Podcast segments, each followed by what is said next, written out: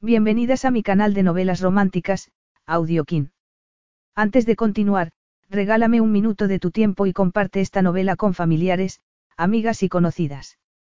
Me ayudarías a que otras personas conozcan este hermoso trabajo y cada día seguir creciendo.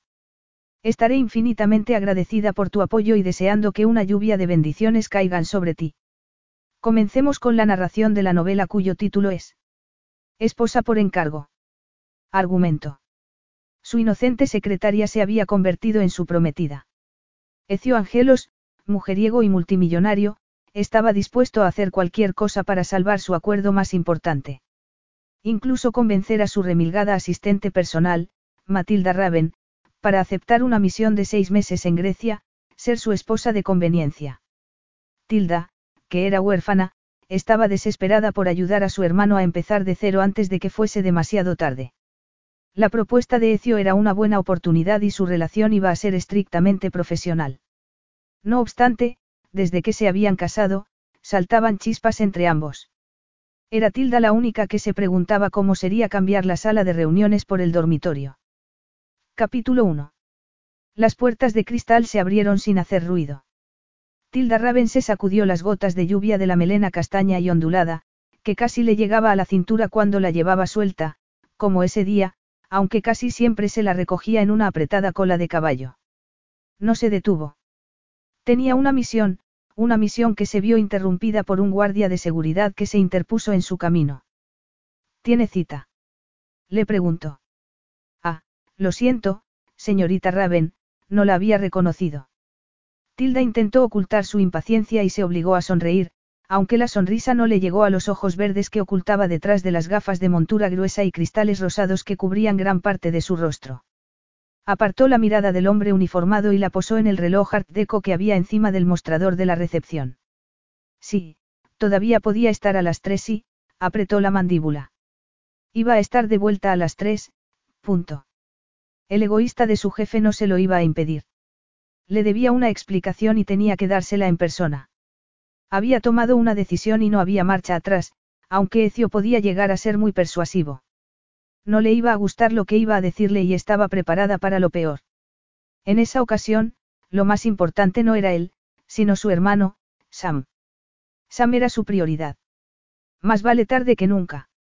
Tilda se sintió culpable al recordar el gesto preocupado de su hermano con la máscara de oxígeno puesta. Se llevó la mano a la garganta, sintió que le costaba respirar, el sonido de los latidos de su corazón le retumbó en los oídos, ya está bien, ya está bien, se repitió en silencio, intentando tranquilizarse. Sam estaba bien. Y ella siguió andando por el impresionante recibidor del edificio Angelos. Tilda todavía se admiraba cada vez que entraba en él, pero aquel día no le interesaban sus obras de arte eclécticas, sus modernas esculturas, su suelo de hormigón pulido ni la cuidada iluminación. Volvió a mirar el reloj y apretó el paso. Se sintió como una persona sentenciada a muerte apresurándose a disfrutar de su última comida, la imagen hizo que frunciese el ceño. Ella no estaba sentenciada, aquella había sido su decisión, pero odiaba llegar tarde. Tanto mejor, porque a Ecio Angelos no le gustaba que le hiciesen esperar ni que le diesen excusas. Aunque lo de ella no era una excusa, sino una dimisión. Y no porque le hubiesen hecho una oferta mejor o porque no le gustase el trabajo, a pesar de que su jefe tenía muchas de las cualidades que ella despreciaba en un hombre. Había muchas personas dispuestas a pasar por alto aquellos defectos porque Ecio Angelos era un hombre muy guapo y también era rico, pero Tilda era muy exigente. Y el hecho de que su jefe tuviese las pestañas muy largas, los pómulos marcados y los labios carnosos no le daba ningún derecho a ser tan arrogante. Y era la arrogancia personificada. Además, carecía de empatía y se comportaba de manera despiadada con las mujeres bellas, a las que usaba como si se tratasen de maquinillas de afeitar desechables. Y su jefe griego tenía una barba fuerte y oscura que le requería muchas maquinillas de afeitar. A pesar de todo ello, Ecio, que había ganado una fortuna en el campo de la inteligencia artificial, era muy buen jefe. Era exigente, por supuesto, pero justo, no la trataba con condescendencia y el trabajo nunca era aburrido. Era frenético, pero no aburrido. Ecio era adicto a la adrenalina y la palabra, imposible, suponía un reto para él. Intentar mantenerse a su ritmo era agotador y Tilda no solía conseguirlo, pero le encantaba intentarlo. Además, tenía una autonomía con la que jamás habría soñado y Ezio nunca hacía comentarios inapropiados acerca de su físico ni la hacía sentirse incómoda, como le había ocurrido en otras empresas. Tampoco había sugerido nunca que le pareciese demasiado joven como para tomársela en serio. Aquello se debía en parte a las gruesas gafas que Tilda llevaba puestas a pesar de no necesitarlas y a la ropa con la que se vestía para ir a trabajar, con la que no parecía tener 26 años, sino unos cinco más. Aunque, en realidad, no debería haber tenido que disfrazarse para demostrar que era una persona de fiar. Un gesto de pesar cruzó su rostro. Iba a echar de menos aquel trabajo. Y también ver la cara que ponía la gente cuando explicaba que era la asistente personal de Ecio Angelos, sí, sí, Ecio Angelos. Apartó la espalda de la pared del ascensor al llegar al último piso y pensó que, tal vez, no fuese necesario dimitir. Tal vez ya estuviese despedida. Ecio no era precisamente conocido por su paciencia y le estaba haciendo esperar. Tilda miró un instante su teléfono para ver si tenía algún mensaje de Sam, pero no. Eso solo la tranquilizó en parte. La noche anterior tampoco había recibido ningún mensaje a pesar de que Sam no estaba en su club de ajedrez, como ella había pensado, sino en el hospital. Solo se había enterado gracias al dueño de una pequeña tienda, que había sido muy amable, sobre todo, teniendo en cuenta que Sam había intentado robar una lata de cerveza. El hombre lo había acompañado en la ambulancia cuando Sam había sufrido un ataque de asma por intentar que los chicos populares del colegio lo aceptasen en su grupo. El peor ataque de asma que había tenido en muchos años. De no haber sido por el tendero, que había llamado a una ambulancia y había renunciado a denunciar a Sam, todo sería diferente en esos momentos. Tilda se estremeció solo de pensarlo. Le debía mucho a aquel hombre, hasta le había dado un beso de agradecimiento y había aceptado sus consejos acerca de cómo tratar a Sam. En realidad, había necesitado esos consejos. El ascensor se abrió directamente ante una habitación muy grande en la que estaba su propio escritorio. Vio la sombra de su secretaria distorsionada a través de la mampara de cristal. Todavía, después de cuatro años, le sorprendía tener su propia secretaria. Fue hacia la puerta abierta, detrás de la cual había un despacho espectacular, lleno de ventanales, que ella, más que un despacho, había considerado siempre la guarida del que desde hacía cuatro años era su jefe, al que veía como un depredador. Respiró hondo, entró en la guarida y se estaba girando a cerrar la puerta cuando Rowena salió de su despacho y le susurró. Está de muy mal humor. Y al mismo tiempo hacía un dramático gesto de cortar el cuello a modo de advertencia. A Tilda no le hizo falta la advertencia. Incluso sin verle la cara, ya que Ecio estaba mirando por la ventana, se dio cuenta de que estaba muy tenso mientras escuchaba a la persona que le hablaba por el teléfono puesto en altavoz, a la que ella reconoció de inmediato, Saul Rutherford. La imagen de aquel hombre al que llamaban, el zorro plateado, toda una leyenda, le cruzó la mente. A pesar de que rondaba los 70 años, Saul seguía al frente de una exitosa empresa tecnológica y era una persona influyente. Preferiría dejar que mi empresa se hundiese antes de permitir que Varos clavase sus garras en ella, lo oyó bramar Tilda. No es cuestión de que eso ocurra, no, Saúl. Le respondió Ecio en tono pausado, sin delatar la tensión que emanaba de todo su cuerpo. Se giró y entrecerró ligeramente los ojos negros al verla.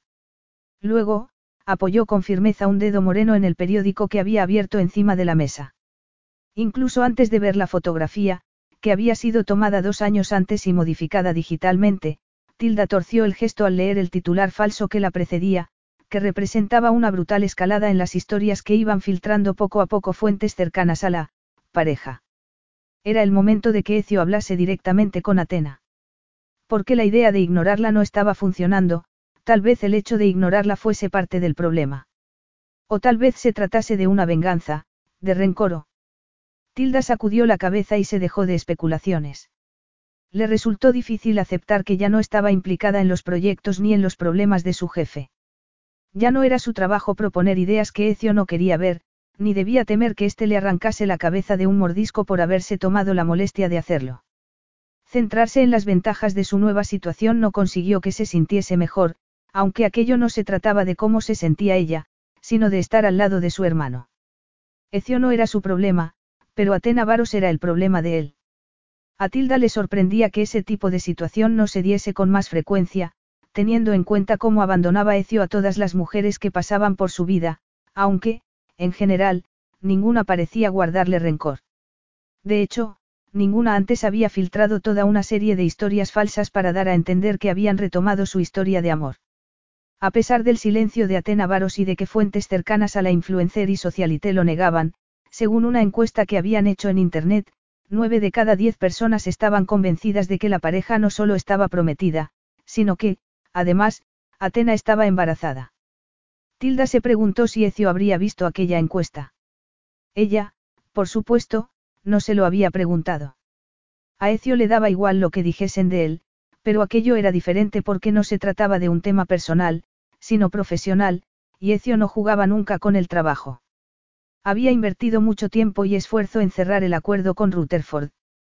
Tilda sabía que formaba parte de su visión para el futuro de Angelos Industries. Y si su jefe se proponía algo, esperaba que ella hiciese lo mismo, y ese era el problema. Tilda había estado completamente entregada a su trabajo y no le había quedado tiempo para las cosas realmente importantes. Y tal vez no fuese la madre de Sam, pero era lo más parecido a una madre que Sam tenía en esos momentos. Levantó la barbilla y pensó que no podía flagelarse por los errores cometidos en el pasado, había cambiado sus prioridades. Iba a centrar toda su energía en cuidar de su hermano, en evitar que fuese por el mal camino y echase a perder su vida. Lo ocurrido había sido un aviso e iba a prestarle atención. Aunque no unamos fuerzas para este proyecto, Rutherford tiene el respeto de la industria y unos estados financieros acordes. Sin embargo, si te unes a nosotros pasaremos a jugar en una liga superior, dijo Ecio. ¿Quieres que me meta en la cama contigo cuando te estás acostando con la hija de Varos, con esa víbora? Lleva años intentando hacerse con mi empresa. Tilda vio cómo Ecio guardaba silencio un instante y se llevaba la mano a la frente. Atena y yo tuvimos una aventura hace años.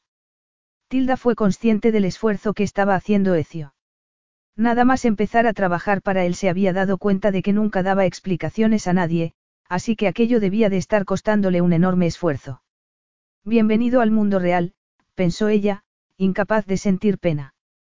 Ecio no era consciente de lo afortunado que era, y no por su riqueza y su poder, Tilda no lo envidiaba por eso, sino por la seguridad que tenía en él mismo. Varos no tiene nada que ver en esto, Saúl, nunca ha tenido nada que ver, aseguró Ecio. ¿Cómo era posible que descartase la posibilidad de que George Barros, el padre de Atena, estuviese detrás de aquello? Saul y George Barros llevaban 50 años enfrentados. Estaba Atena ayudando a su padre al utilizar su aventura con Ecio para evitar un acuerdo que beneficiaría a quien, durante mucho tiempo, había sido el enemigo de su padre. Además de unas piernas increíbles, Atena también tenía un sentido del humor muy retorcido y muy pocos escrúpulos, pero a Ecio no le había importado porque lo suyo con ella no había sido nada más que una breve aventura, sin amor ni dramas. Saúl, puedo. El sonido de un teléfono colgado con fuerza en otro despacho lejano resonó en la habitación.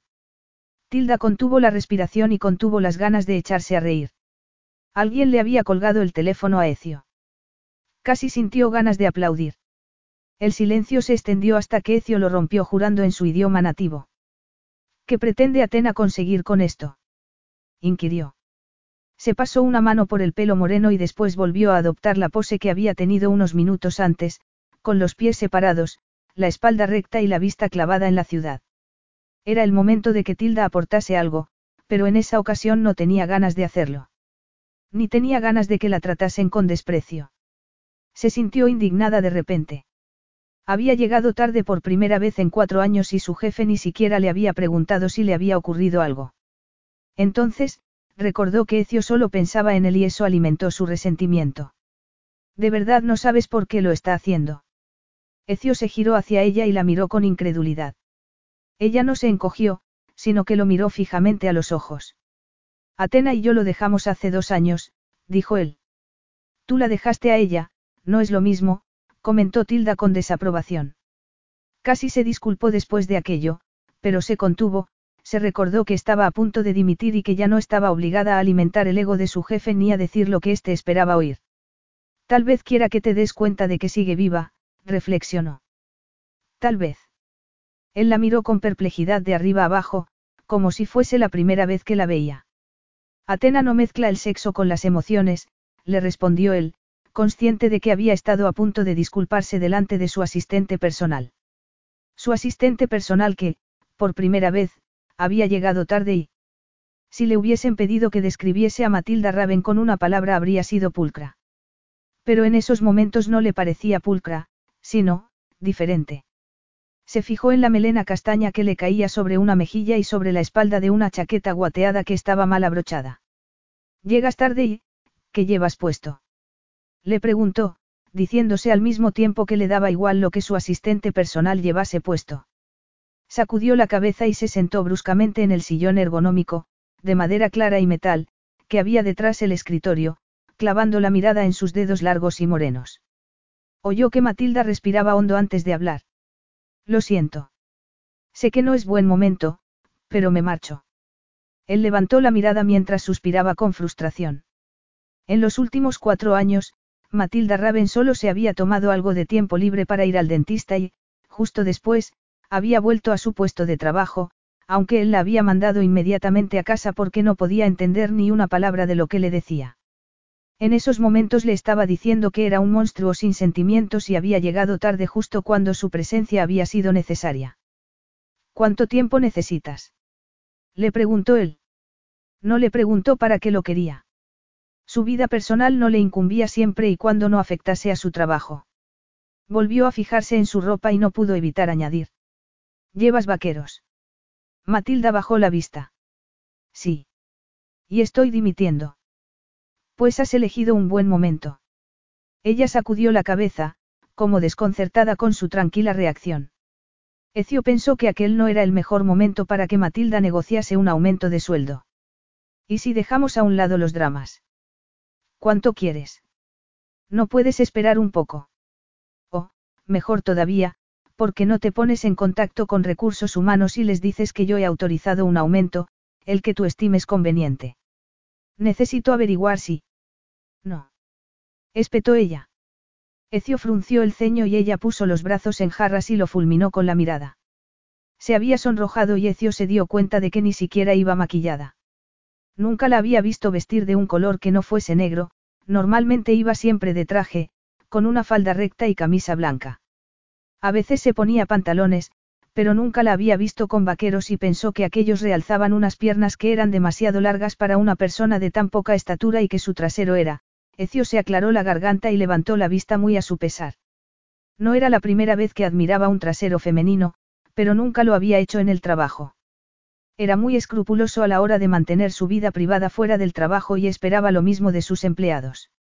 Si era realista tenía que admitir que siempre se creaban vínculos, pero, cuando eso ocurría, esperaba que aquella línea entre lo personal y lo profesional se siguiese observando.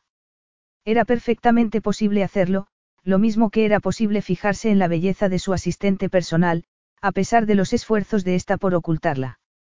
Volvió a mirarla a los ojos, que eran de un color indeterminado detrás de los cristales rosados de las enormes gafas. A él le daba igual cómo se vistiese, lo importante era que siempre podía confiar en su inteligencia, templanza y pragmatismo y, por supuesto, en su total discreción. Ecio apretó los dientes e hizo un esfuerzo por sonreír. Mira, Matilda, ¿por qué no volvemos a empezar la conversación? Es evidente que has tenido algún contratiempo esta mañana. Aunque seguro que no tan serio como el mío, pensó, felicitándose por ser tan tolerante. Tilda se subió las gafas y se cruzó de brazos. Su jefe no la estaba escuchando, no había oído lo que le había dicho. No vas a conseguir nada con esa sonrisa. A él pareció divertirle el comentario. Y soy Tilda, no Matilda. Todo el mundo lo sabe. Pensé que te llamabas Matilda. Sí, pero eso da igual. He venido a dimitir. A dimitir. Ella asintió y disfrutó al ver que Ecio la miraba con incredulidad. Y, ¿sabes qué?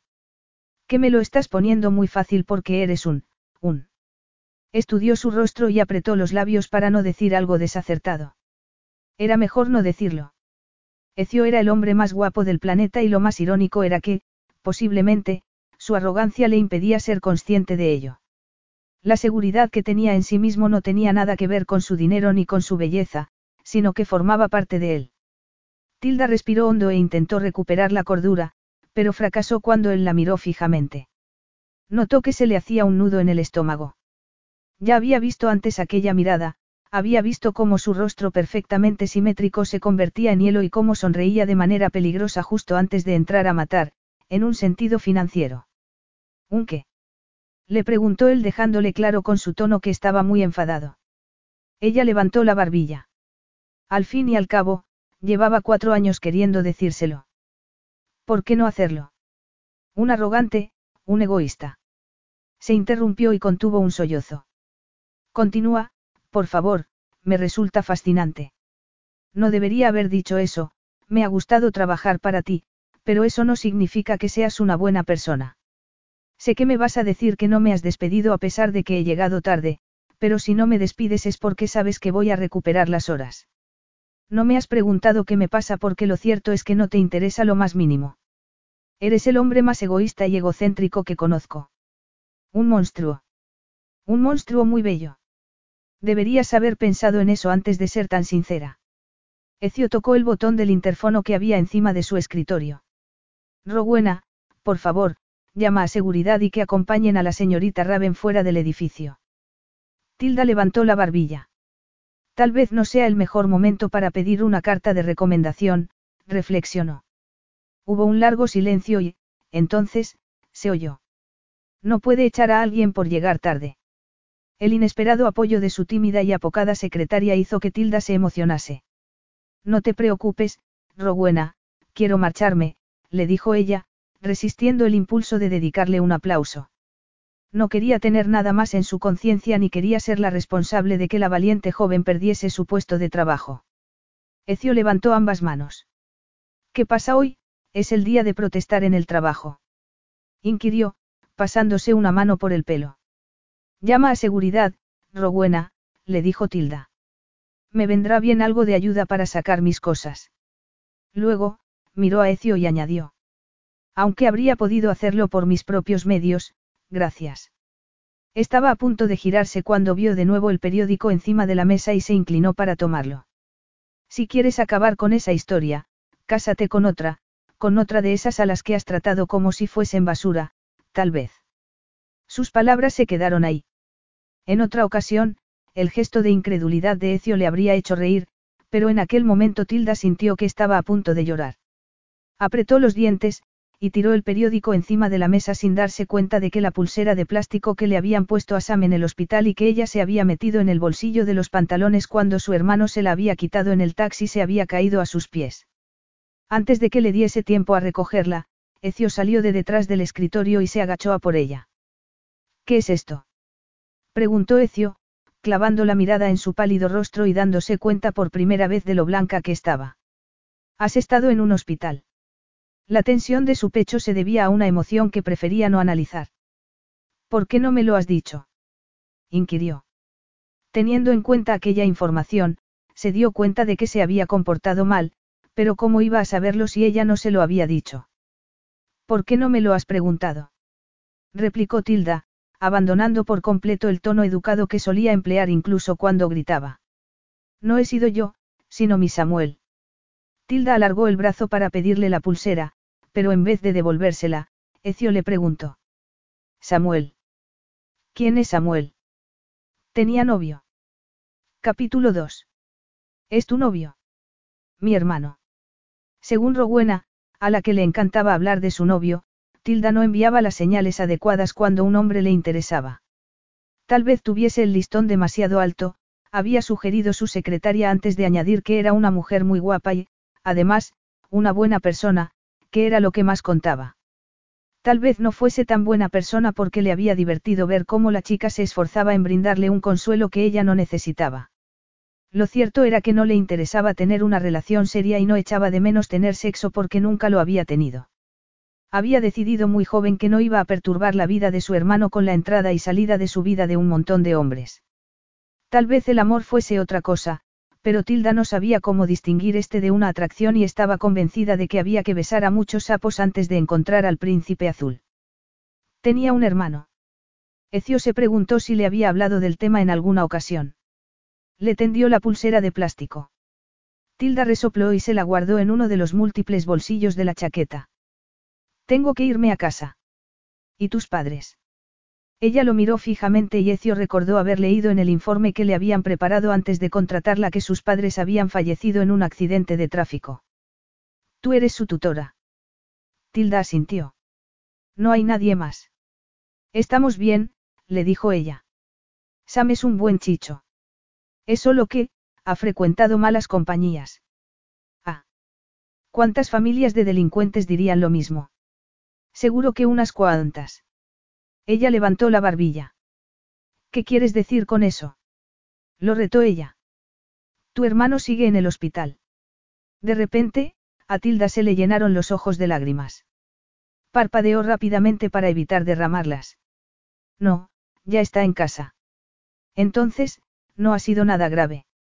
Supongo que depende de lo que se considere grave, pero la mayoría de las personas considerarían grave un ataque de asma que ha requerido una hospitalización.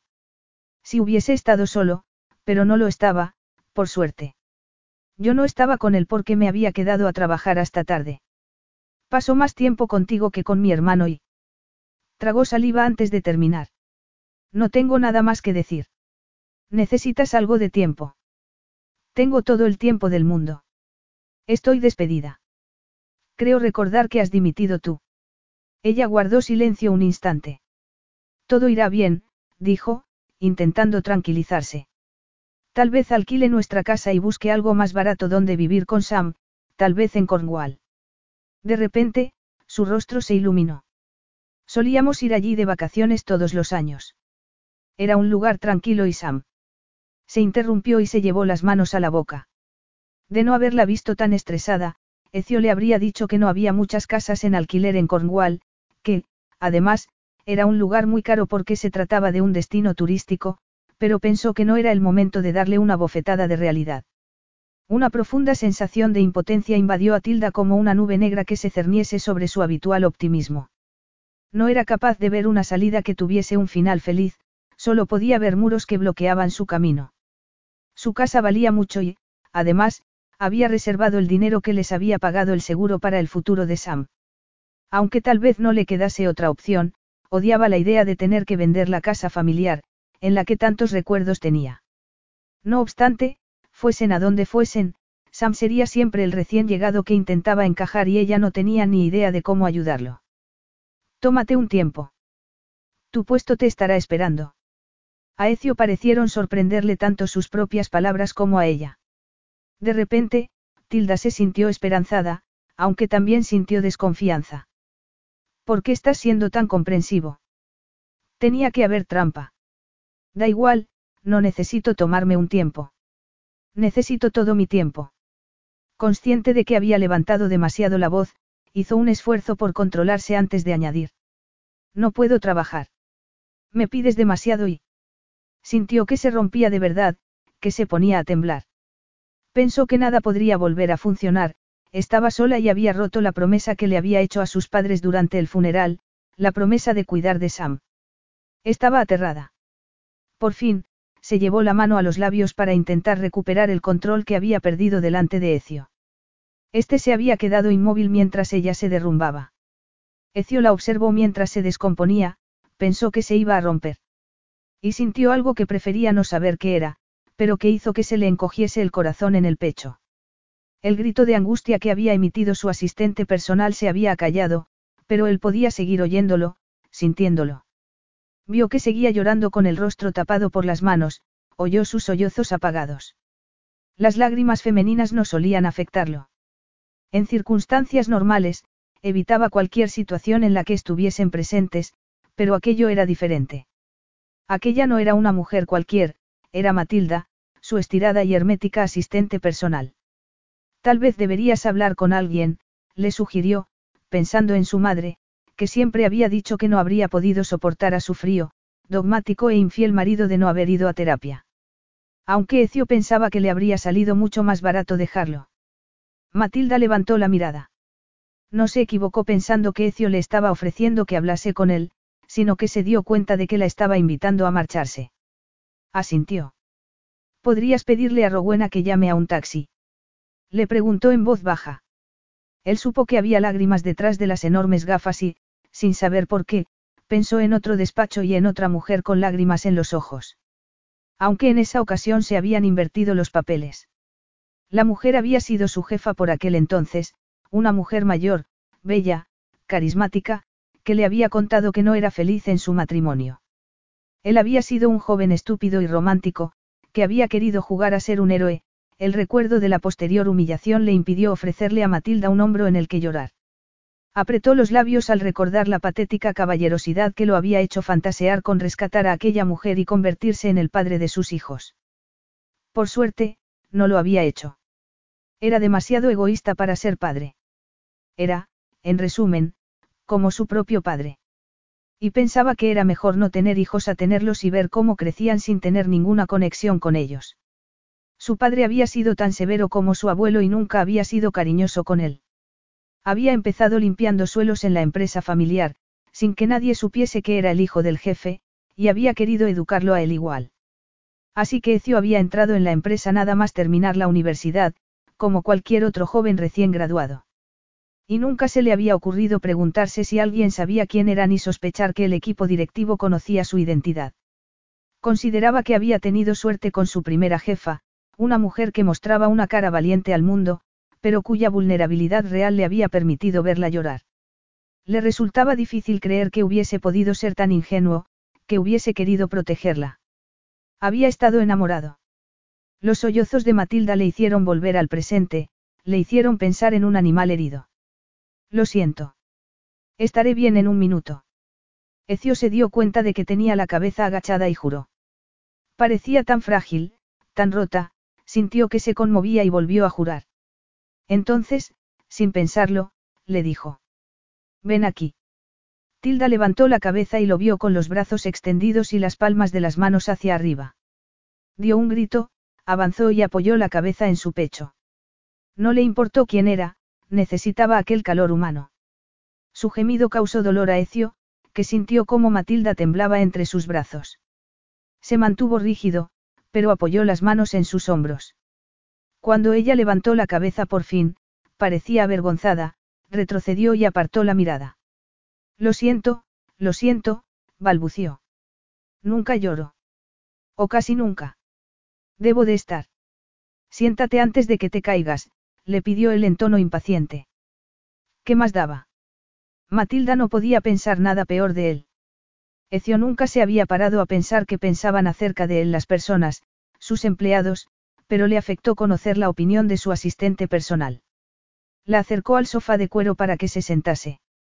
Por favor, no seas amable conmigo, le rogó Tilda, echándose a reír al pensar a quién le acababa de decir aquello. No quiero ponerme otra vez a llorar. Yo tampoco lo quiero. Tilda se ruborizó al oír su tono de voz. Lo siento, estaré bien enseguida.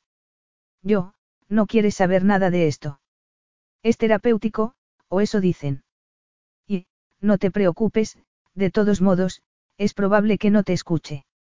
Ella se echó a reír. Ecio sí la escuchó cuando empezó a hablar más con ella misma que con él, despacio al principio, como si se hubiese hecho una grieta en un embalse que tuviese dentro y éste se estuviese vaciando. La historia contenía muchos detalles superfluos y un innecesario odio hacia ella misma, pero, en resumen, Ecio entendió que su hermano era casi un genio que había tenido malas compañías, de hecho, Matilda repitió varias veces lo de las malas compañías. Entonces, todo lo que le ha ocurrido a tu hermano es responsabilidad tuya. ¿De quién si no? inquirió ella. Tu hermano es joven, pero no es un niño. ¿No piensas que debería asumir la responsabilidad de sus propios actos?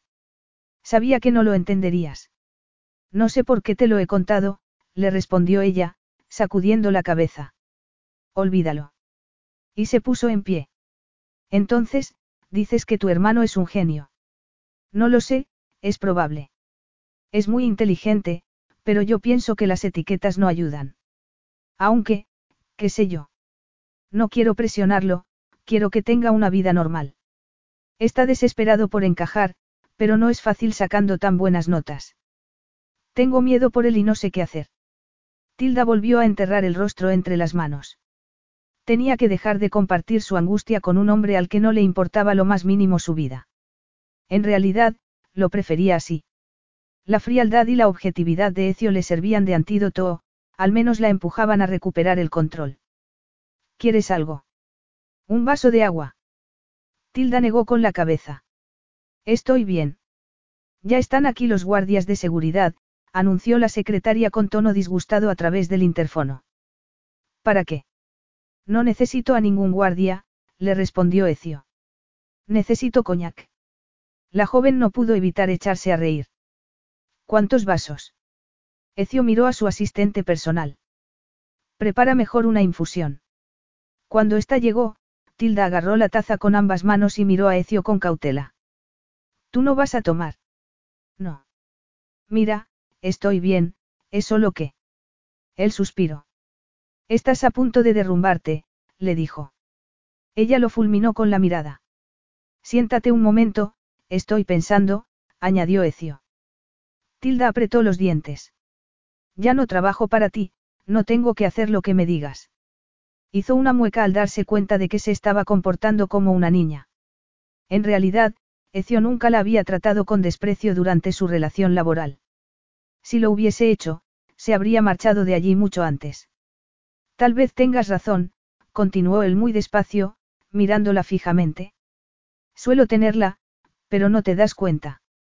Sí que me doy cuenta, tienes un don natural para pensar con originalidad. Se supone que es un cumplido. Es una realidad, le respondió él sin rastro de cariño. Has dicho que la mejor manera de hacer callar a Atena era casándome con otra persona. Sí. Pienso que podría funcionar. Estupendo, problema resuelto. Solo un hombre tan cínico y sin ningún límite moral podía haberse tomado sus palabras en serio. Tilda dejó la taza sobre el escritorio. No sabía si Ecio se estaba burlando de ella o si le estaba hablando en serio, pero pensó que no le importaba. Estaré pendiente de la prensa, comentó con desgana. Siéntate, por favor, Matilda. Me llamo Tilda. Él aceptó la corrección encogiéndose de hombros. Seis meses, Tilda. ¿Qué me dices?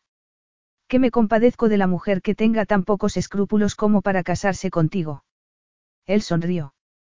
Tú tienes escrúpulos para los dos. Pero ya no trabajo aquí, así que, si me perdonas, voy a recoger mis cosas antes de marcharme. Él levantó una mano para que esperase. Ella suspiró. Mira, sé que esto no te viene bien, pero tengo que ayudar a mi hermano. Tengo que apartarlo. De las malas influencias. Lo sé. ¿Qué te parece Grecia? Está lo suficientemente lejos. La pregunta la confundió. Grecia. Nunca había estado en las oficinas de Atenas, pero había visto imágenes cuando hacían reuniones por Internet. Las vistas desde la sala de reuniones eran impresionantes. ¿Es que Agnes se va? Le preguntó, refiriéndose a la mujer de mediana edad que trabajaba en la oficina de Atenas. Aunque hubiese una vacante allí, no podía mudarse a Atenas. ¿O sí? No, Agnes no se va y no te estoy ofreciendo otro trabajo, sino, más bien, un papel, que te parecería un contrato temporal, de seis meses.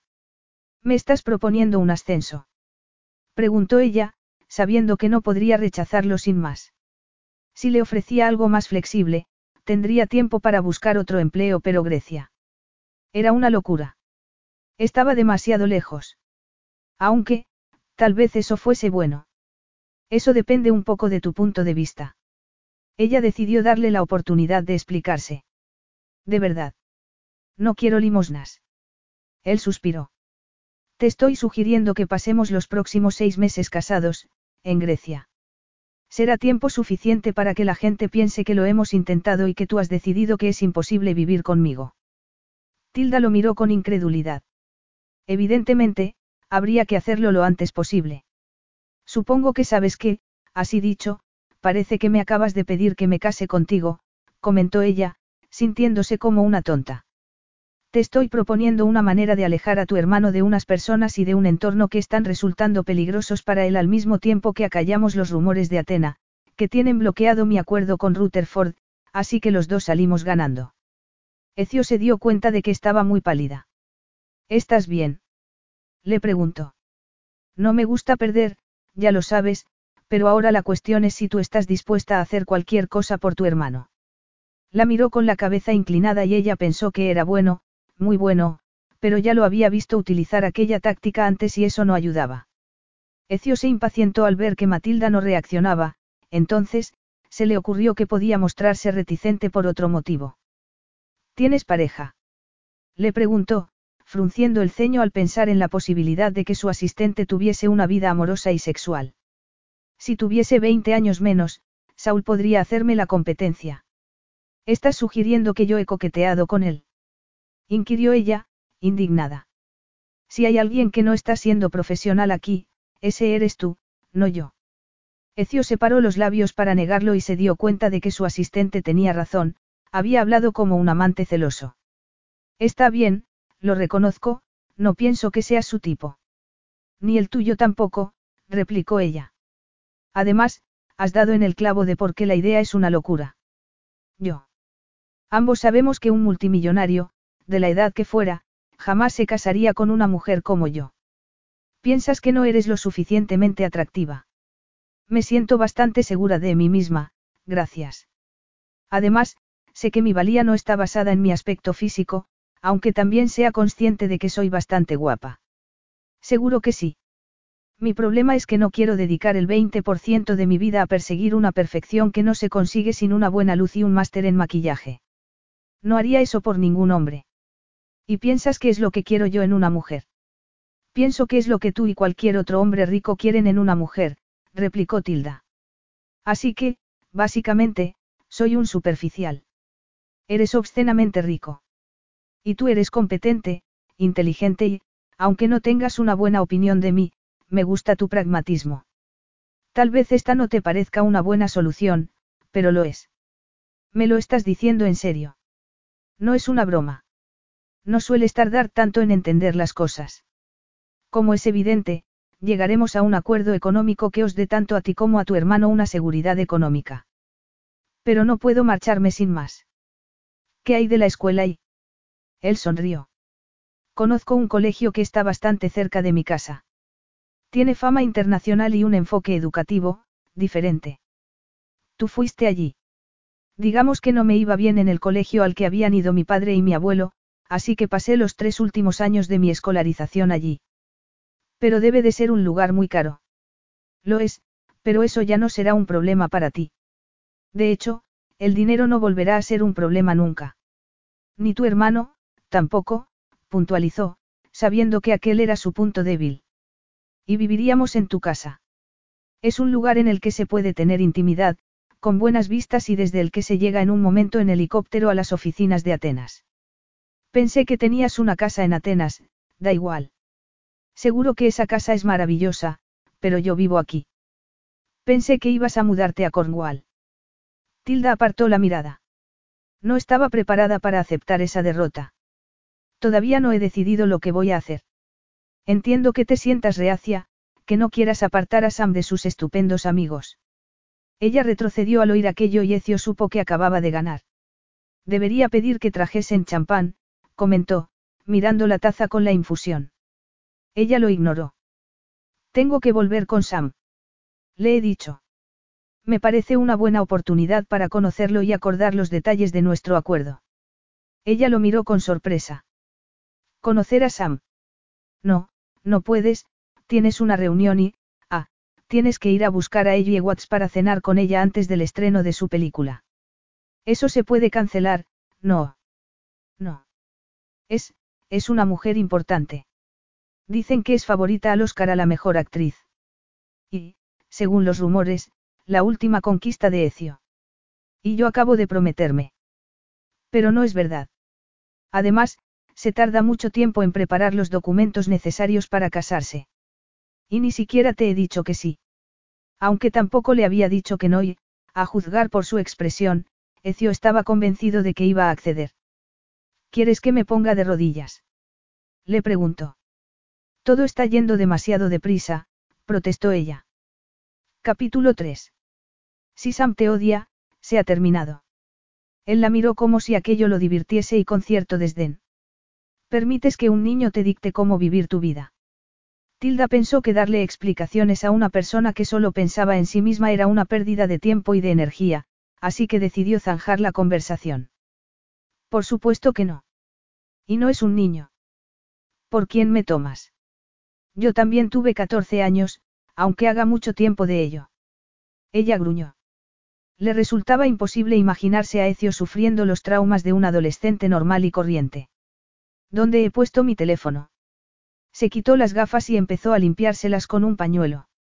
Después, se apretó el puente de la nariz antes de volver a ponérselas. Ecio se quedó inmóvil un instante, después, parpadeó. Tienes unos ojos muy bonitos. Aquel comentario personal la sorprendió y Tilda, que sintió calor entre los muslos, bajó la vista para protegerse de él. ¿No has pensado en utilizar lentillas? Ella se echó a reír. Cuando lo haga, serás el primero en saberlo, le respondió sonriendo de manera burlona. Rowena estaba pendiente de ellos cuando salieron del despacho. Vamos a salir. La secretaria asintió y miró la caja con pertenencias de Tilda que había encima de la mesa. ¿Qué hago? preguntó con nerviosismo, mirándolos a los dos.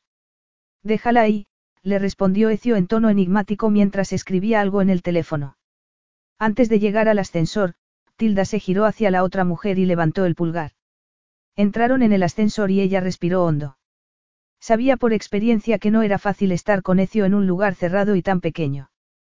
Cuando llegaron al aparcamiento, estaba casi sin aliento. ¿Has visto la cara que ha puesto Rowena? Le preguntó mientras se abrochaba el cinturón en el asiento del copiloto del coche de edición limitada de Ecio. No era precisamente discreto, pero era cómodo. ¿Qué cara ha puesto? ¿No la has visto? Ecio había estado ocupado escribiendo un mensaje de texto. Había estado pendiente del teléfono desde que había salido de su despacho. Si hubiesen estado juntos de verdad, Tilda lo habría dejado antes de llegar al aparcamiento subterráneo. Estaba poniéndolo todo en marcha. Al parecer, Nueva York es nuestra mejor opción, salvo que te apetezca una boda en Las Vegas. Tengo a una buena profesional organizándolo todo, pero a mí Nueva York me parece bien. Podría aprovechar para hacer algunas cosas en la oficina de allí. Voy a ser muy clara. Si vamos a hacer esto, no va a ser en Nueva York mientras tú haces un millón de cosas más, le respondió ella en tono tan frío como el de él. Ecio arrancó el coche. ¿Por qué no? En el Reino Unido tendríamos que esperar 28 días. El problema no es el lugar, sino el concepto en general. No importa. La próxima vez podrás hacerlo correctamente, vestida de blanco, con un ramo de flores y una casa en un barrio en el que haya buenos colegios, pero recuerda tener a mano el número de teléfono de un buen abogado matrimonialista para cuando tengas que hacer frente a la dura realidad. Eres un cínico. Soy realista, replicó él, sonriendo. Me das pena, le dijo Tilda, casi sintiéndola de verdad. O nos casamos en este país o no nos casamos, y necesito, algo de tiempo para pensar. Podrías pasarte semanas pensándolo, pero eso no cambiaría lo esencial. Es una solución válida para los dos. ¿A dónde voy? Ella se negó a que la distrajera. Tiene que ser en el Reino Unido. Él la miró de reojo y suspiró. Invitaré a Saula a la boda, Supongo que eso nos facilitará las cosas. No, no quiero que venga nadie. No te preocupes, no aceptará. Me aseguraré de que la fecha coincida con la de la boda de su hija. Solo quiero que sepa que vamos a casarnos. ¿Cómo puede ser tan maquiavélico? Gracias. ¿A dónde vamos? Bonita casa. Era un edificio de estilo eduardiano, situado en una calle tranquila en el norte de Londres. Al llegar a la puerta, Ecio sedujo al ama de llaves, que era una señora mayor. Sam se mostró menos impresionado. ¿Para qué lo has traído a casa? En realidad, me ha traído él a mí. Pensé que tu jefe era un cretino egoísta que... Tilda fulminó a su hermano con la mirada. He oído hablar mucho de ti, Sam, le dijo Ecio al chico. Supongo que yo he oído hablar más de ti. Ecio por aquí, Ecio por allí, Ecio, Ecio. Se pasa el día hablando de Ecio. Tilda frunció el ceño al oír aquello. Era verdad. De niño, tuve un pez que se llamaba Ecio. Me siento halagado. Fue un buen pez. Está muerto, le dijo Sam. Ecio se echó a reír. He oído que eres muy inteligente, Sam. Sí, muchas personas se sienten intimidadas. Tilda también es muy lista, ya sabes, más que la media. Tilda, que se había sentado en una silla, dejó escapar una carcajada. Gracias. Le dijo en tono sarcástico. Pero es un poco inocente y hay personas que se aprovechan de ella, continuó Sam, fulminando a Ecio con la mirada. Incluido yo. Ecio asintió. ¿Quieres jugar? Le preguntó el chico, señalando hacia la pantalla que tenía delante. No, Sam, Ecio no. Sí, la contradijo su exjefe y futuro marido, quitándose la chaqueta y dejándola en el respaldo de una silla antes de sentarse al lado de Sam. Tilda había tenido la esperanza de que Sam lo odiara, pero, contra todo pronóstico, no parecía odiarlo. Después de ganar a Ecio al juego, echaron una partida de ajedrez que también ganó Sam, aunque dijo que la partida había estado muy reñida, todo un cumplido, viniendo de su hermano. Eres demasiado bueno para mí, le dijo Ecio. Supongo que tienes hambre, Sam, e imagino que Ecio tendrá que irse, a alguna parte. No has dicho que tenías que. Lo he cancelado, recuerdas. Y tú estás demasiado cansada para cocinar, le contestó Ecio. ¿Y si pedimos algo? Tras debatirlo, decidieron pedir pizza y cuando ella sugirió que llevase piña, su hermano y su exjefe se unieron para criticar su elección. Tilda pensó que la situación no podía ser más surrealista. Sabía que Ecio estaba actuando, pero tenía que admitir que lo estaba haciendo muy bien. Si aquel hombre hubiese existido de verdad, se habría enamorado de él en tan solo unos segundos. Y la idea hizo que se sintiese incómoda. Todavía se sentía así cuando, a mitad de comer la pizza, Ecio soltó la bomba sin previo aviso. Le he pedido a tu hermana que se case conmigo y me ha dicho que sí, Sam, pero tú tienes que estar de acuerdo. Nos iríamos a Grecia, lo que representaría un gran cambio para ti. ¿Qué te parece? ¿Qué? ¿Os vais a casar? ¿Y? ¿A Grecia? Preguntó Sam, mirando a su hermana. ¿De verdad? Ella asintió. Significaría eso que no tendría que volver a la escuela de aquí. Tilda volvió a sentir. Serían muchos cambios, admitió. El gesto de Sam fue de alivio y a Tilda se le humedecieron los ojos. Pensó que estaba tomando la decisión adecuada. Y tendría que aprender el idioma. Preguntó Sam entusiasmado con aquel reto. No me importa. De todos modos, aquí soy un raro. El friki de la clase. A mí me llamaron raro y cosas mucho peores en el colegio. A ti. Exclamó Sam. Sí, pero la historia terminó bien. ¿Sabes lo que hacen ahora esos chicos que me llamaban raro? Sam negó con la cabeza. Me sonríen y me llaman señor, trabajan para mí. Sam se quedó pensativo y después sonrió. Qué bien. En realidad, es estupendo, admitió Ecio. Y también lo es ser la persona más inteligente de la habitación. Os voy a enviar, entonces, la información acerca de la escuela. Dedicó una de sus demoledoras sonrisas a Tilda y después se levantó. ¿Me acompañas a la puerta? Le preguntó, tendiéndole la mano. Consciente de que Sam los observaba, Tilda alargó la suya y permitió que sus dedos largos y morenos la envolviesen. En cuanto salieron de la habitación, se zafó, pero el cosquilleo no se apagó ni siquiera cuando se frotó la mano con fuerza en los pantalones antes de abrirle la puerta. Has estado muy amable, con Sam. Él se encogió de hombros. No, será de ayuda que no me odie y, sí, todo es verdad, sé que estás deseando preguntármelo. Ecio sonrió y le brillaron los ojos. Tilda se fijó en las manos de Ecio, una de ellas estaba agarrada al marco de la puerta. Tenía los dedos largos y morenos, unos dedos que seguro que sabían cómo acariciar a una mujer. La idea hizo que sintiese calor por todo el cuerpo. ¿De dónde había salido aquello? Por cierto, debía haber sido yo quien le contase a Sam lo nuestro, es decir, lo que se supone que tenemos. Tú no conoces a Sammy. Y prefieres que siga así, lo entiendo, admitió. No quería decir eso, replicó ella, molesta con Ecio por tergiversar sus palabras. Aunque ya no se acordaba de lo que había querido decir. Acepto que no tengo madera de padre, pero lo cierto es que me ha caído bien Sam. Tilda vio sorpresa en la voz de Ecio, lo mismo que en sus ojos oscuros, al confesar aquello. Yo quiero a Sam. Y siempre será mi prioridad. ¿Y qué ocurrirá cuando tú no seas su prioridad? Tal vez ahora no lo pienses, pero el momento llegará. ¿Crees que no lo sé? Le preguntó ella en tono divertido. Sam es un adolescente. Ya no soy su prioridad en muchos aspectos. Y quiero que sea feliz, que se marche de casa, sabiendo que siempre puede volver. ¿Te acuerdas de cuando tus padres dejaron de ser lo más importante en tu vida? Pero tú seguiste siendo lo más importante para ellos. Una expresión que Tilda no supo descifrar cruzó el rostro de Ecio. ¿Cuántos años tenías cuando tus padres fallecieron? Le preguntó este. Casi veinte. Debió de ser. Ecio se interrumpió, la palabra, duro, le parecía inadecuada. Es difícil darse cuenta de que no hay nadie en el mundo para quien eres lo más importante. Y yo le prometí a Sam que nunca se sentiría así. Se hizo un silencio. Tilda jamás se había imaginado compartiendo aquel tema tan íntimo con nadie, mucho menos con Ecio. En fin, buenas noches, añadió de repente, cuando el silencio le resultó demasiado incómodo. ¿A qué hora quieres que llegue mañana, a la habitual, o prefieres que llegue antes para preparar la reunión con...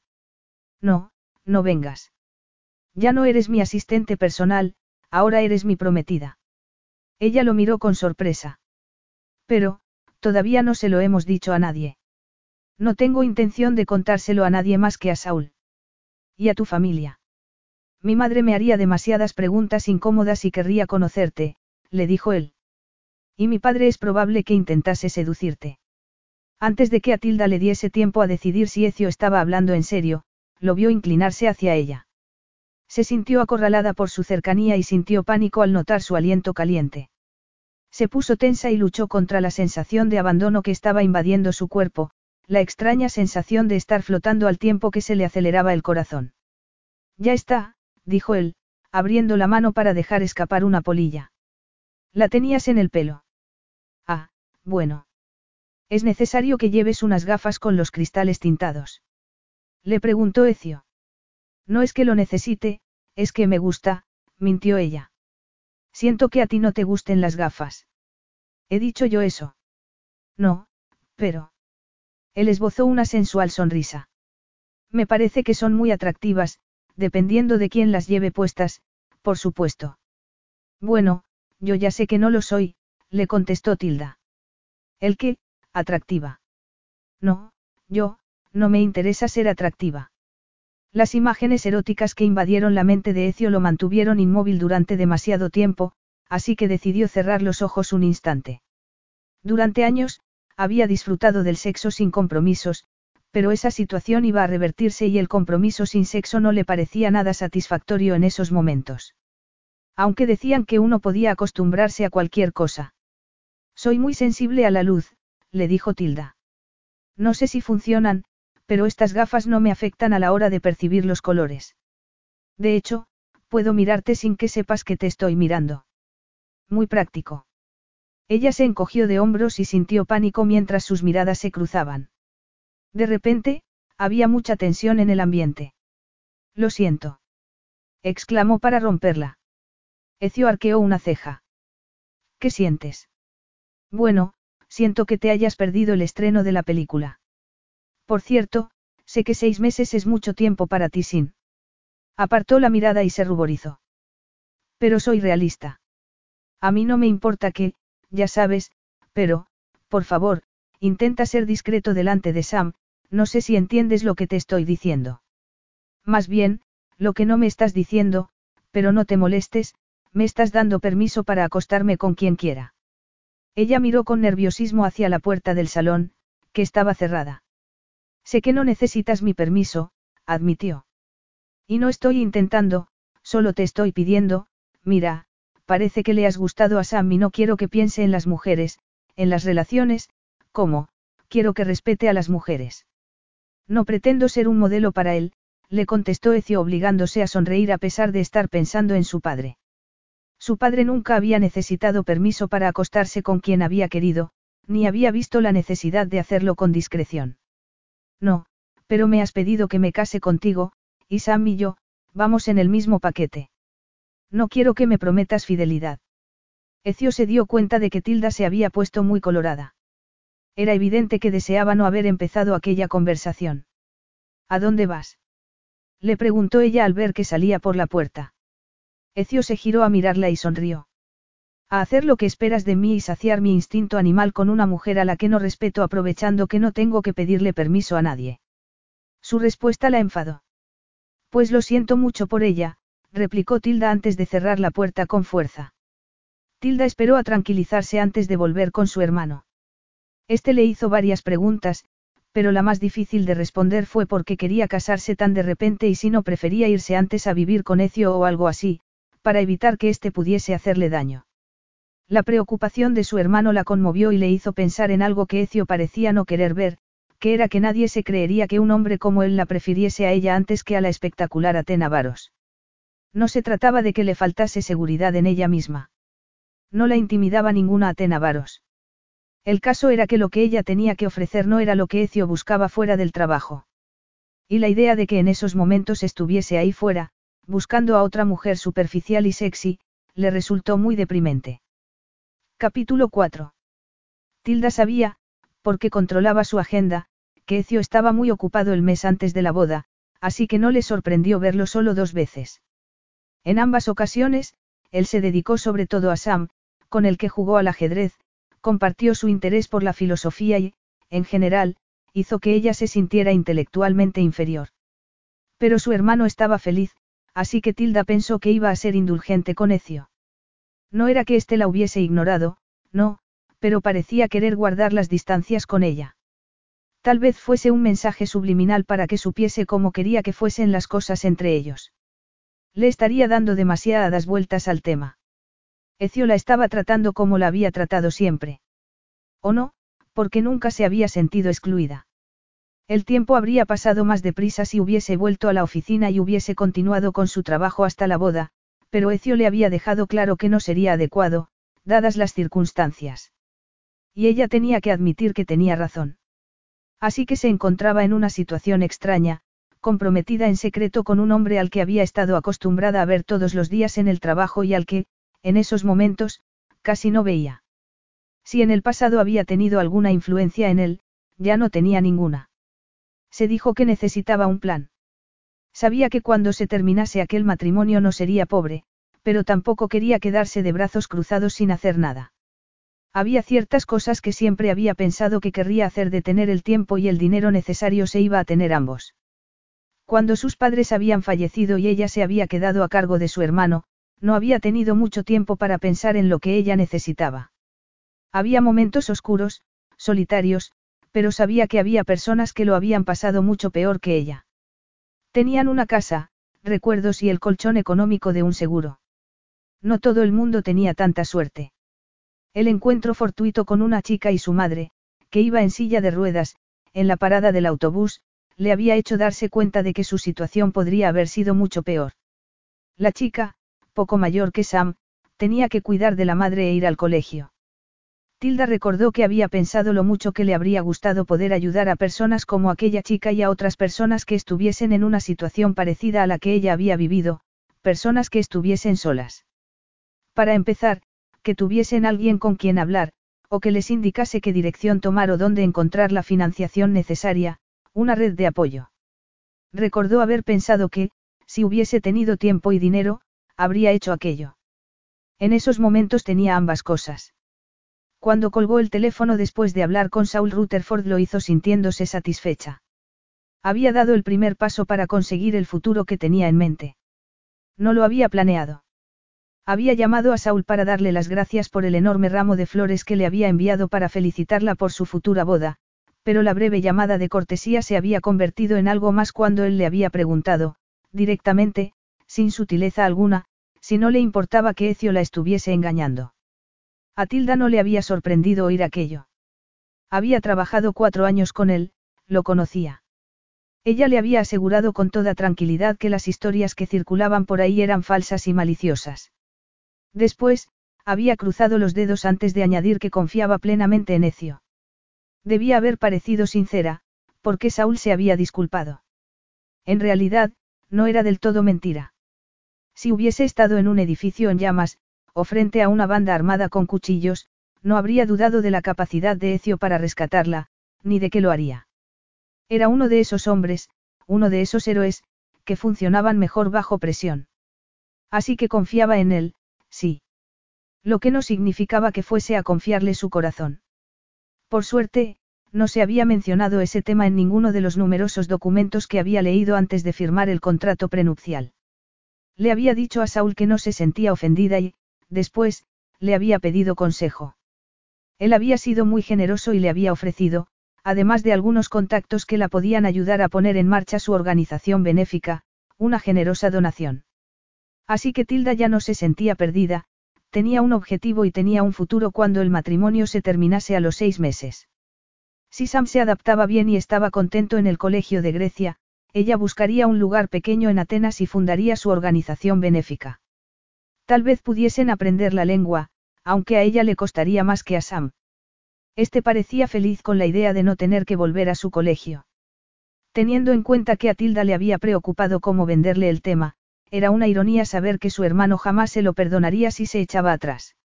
Aunque él le había dicho que, si cambiaba de opinión, le parecería bien. Pero su reacción cuando le había respondido que no iba a cambiar de opinión se lo había dicho todo. Ella no iba a retroceder y, si lo hacía, no tendría a dónde ir. Había asumido un compromiso y la prueba de ello estaba en su dedo anular. Levantó la mano.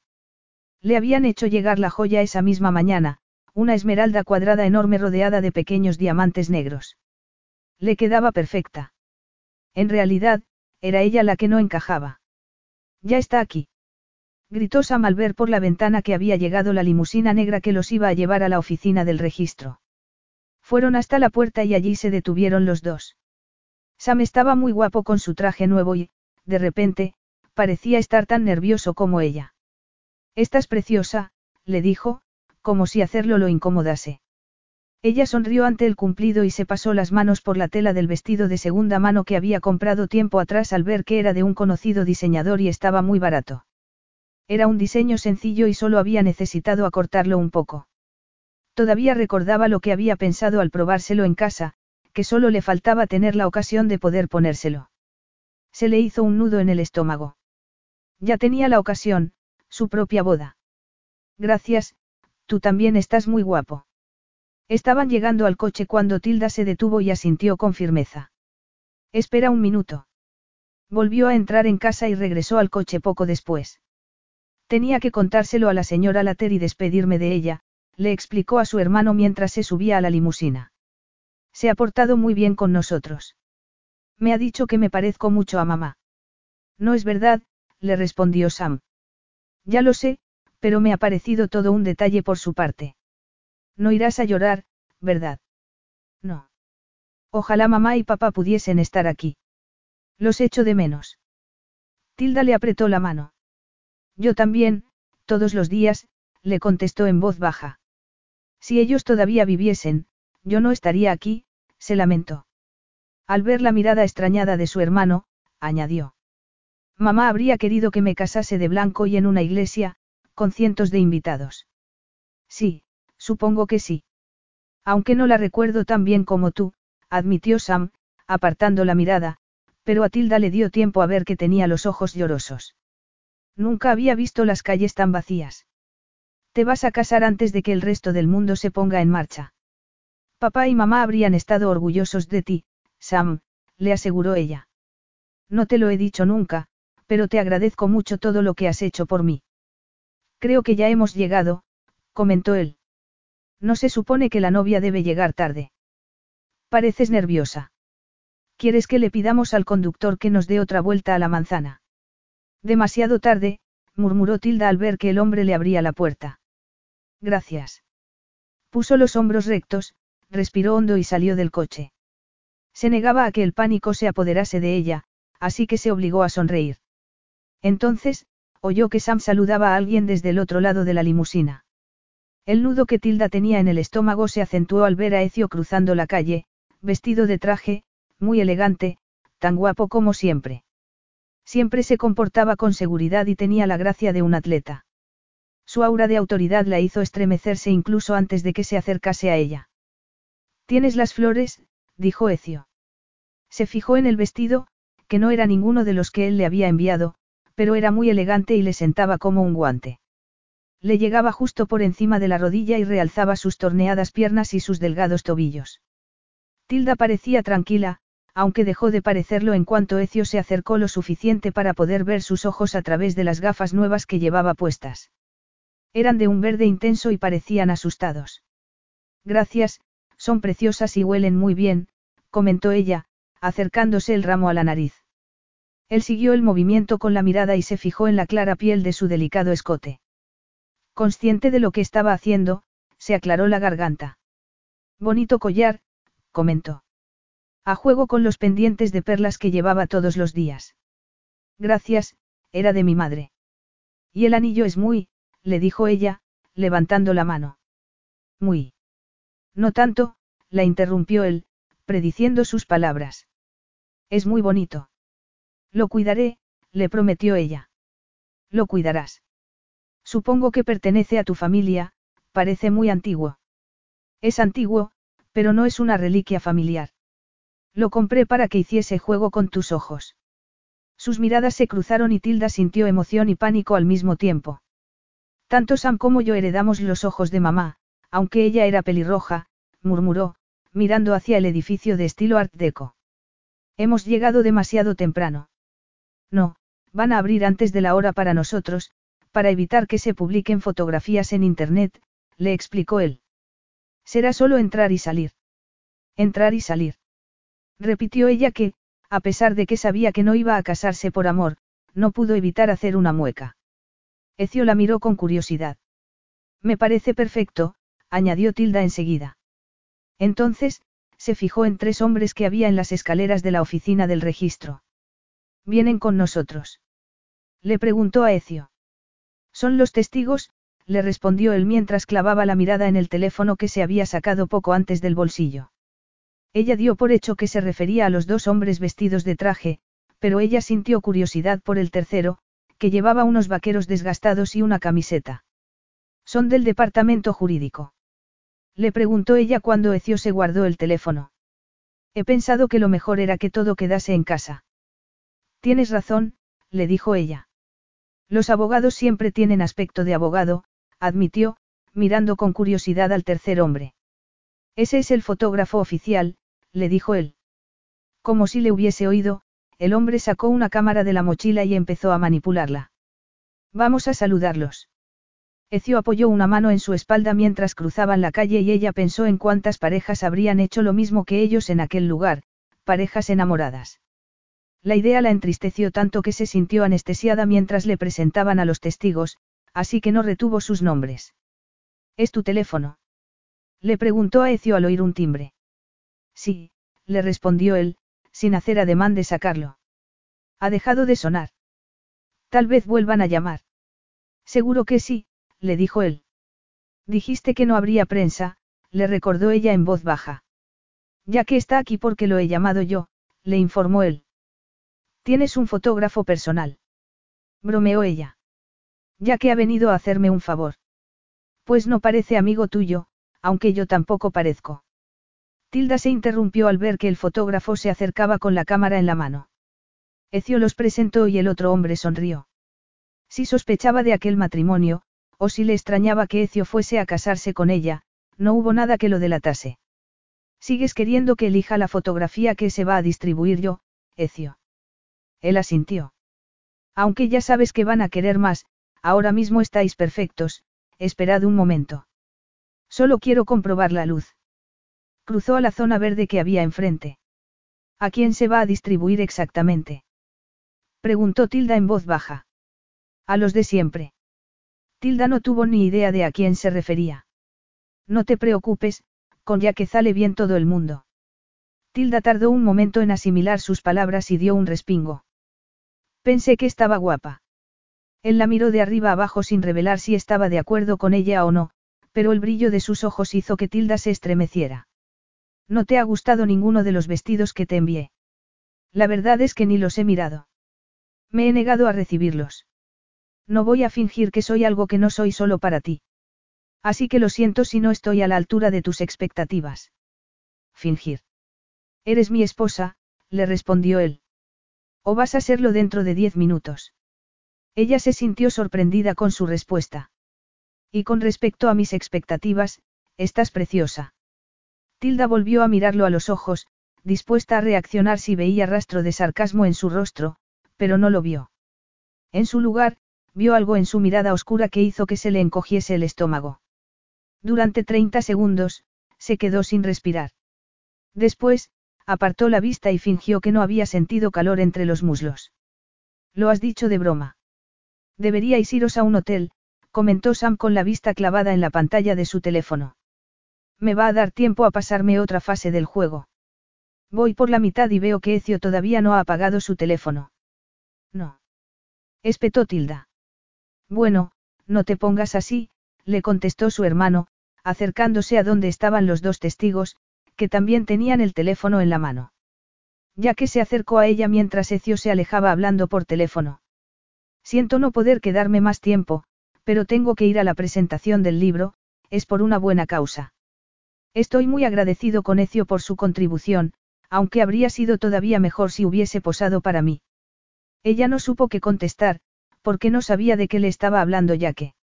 Me temo que mi futura esposa no tiene ni idea de quién eres, intervino Ecio en ese momento, pero es que lleva una vida de recogimiento y solo la dejamos salir los fines de semana. Tilda lo fulminó con la mirada mientras sonreía al otro hombre, que parecía más divertido que ofendido.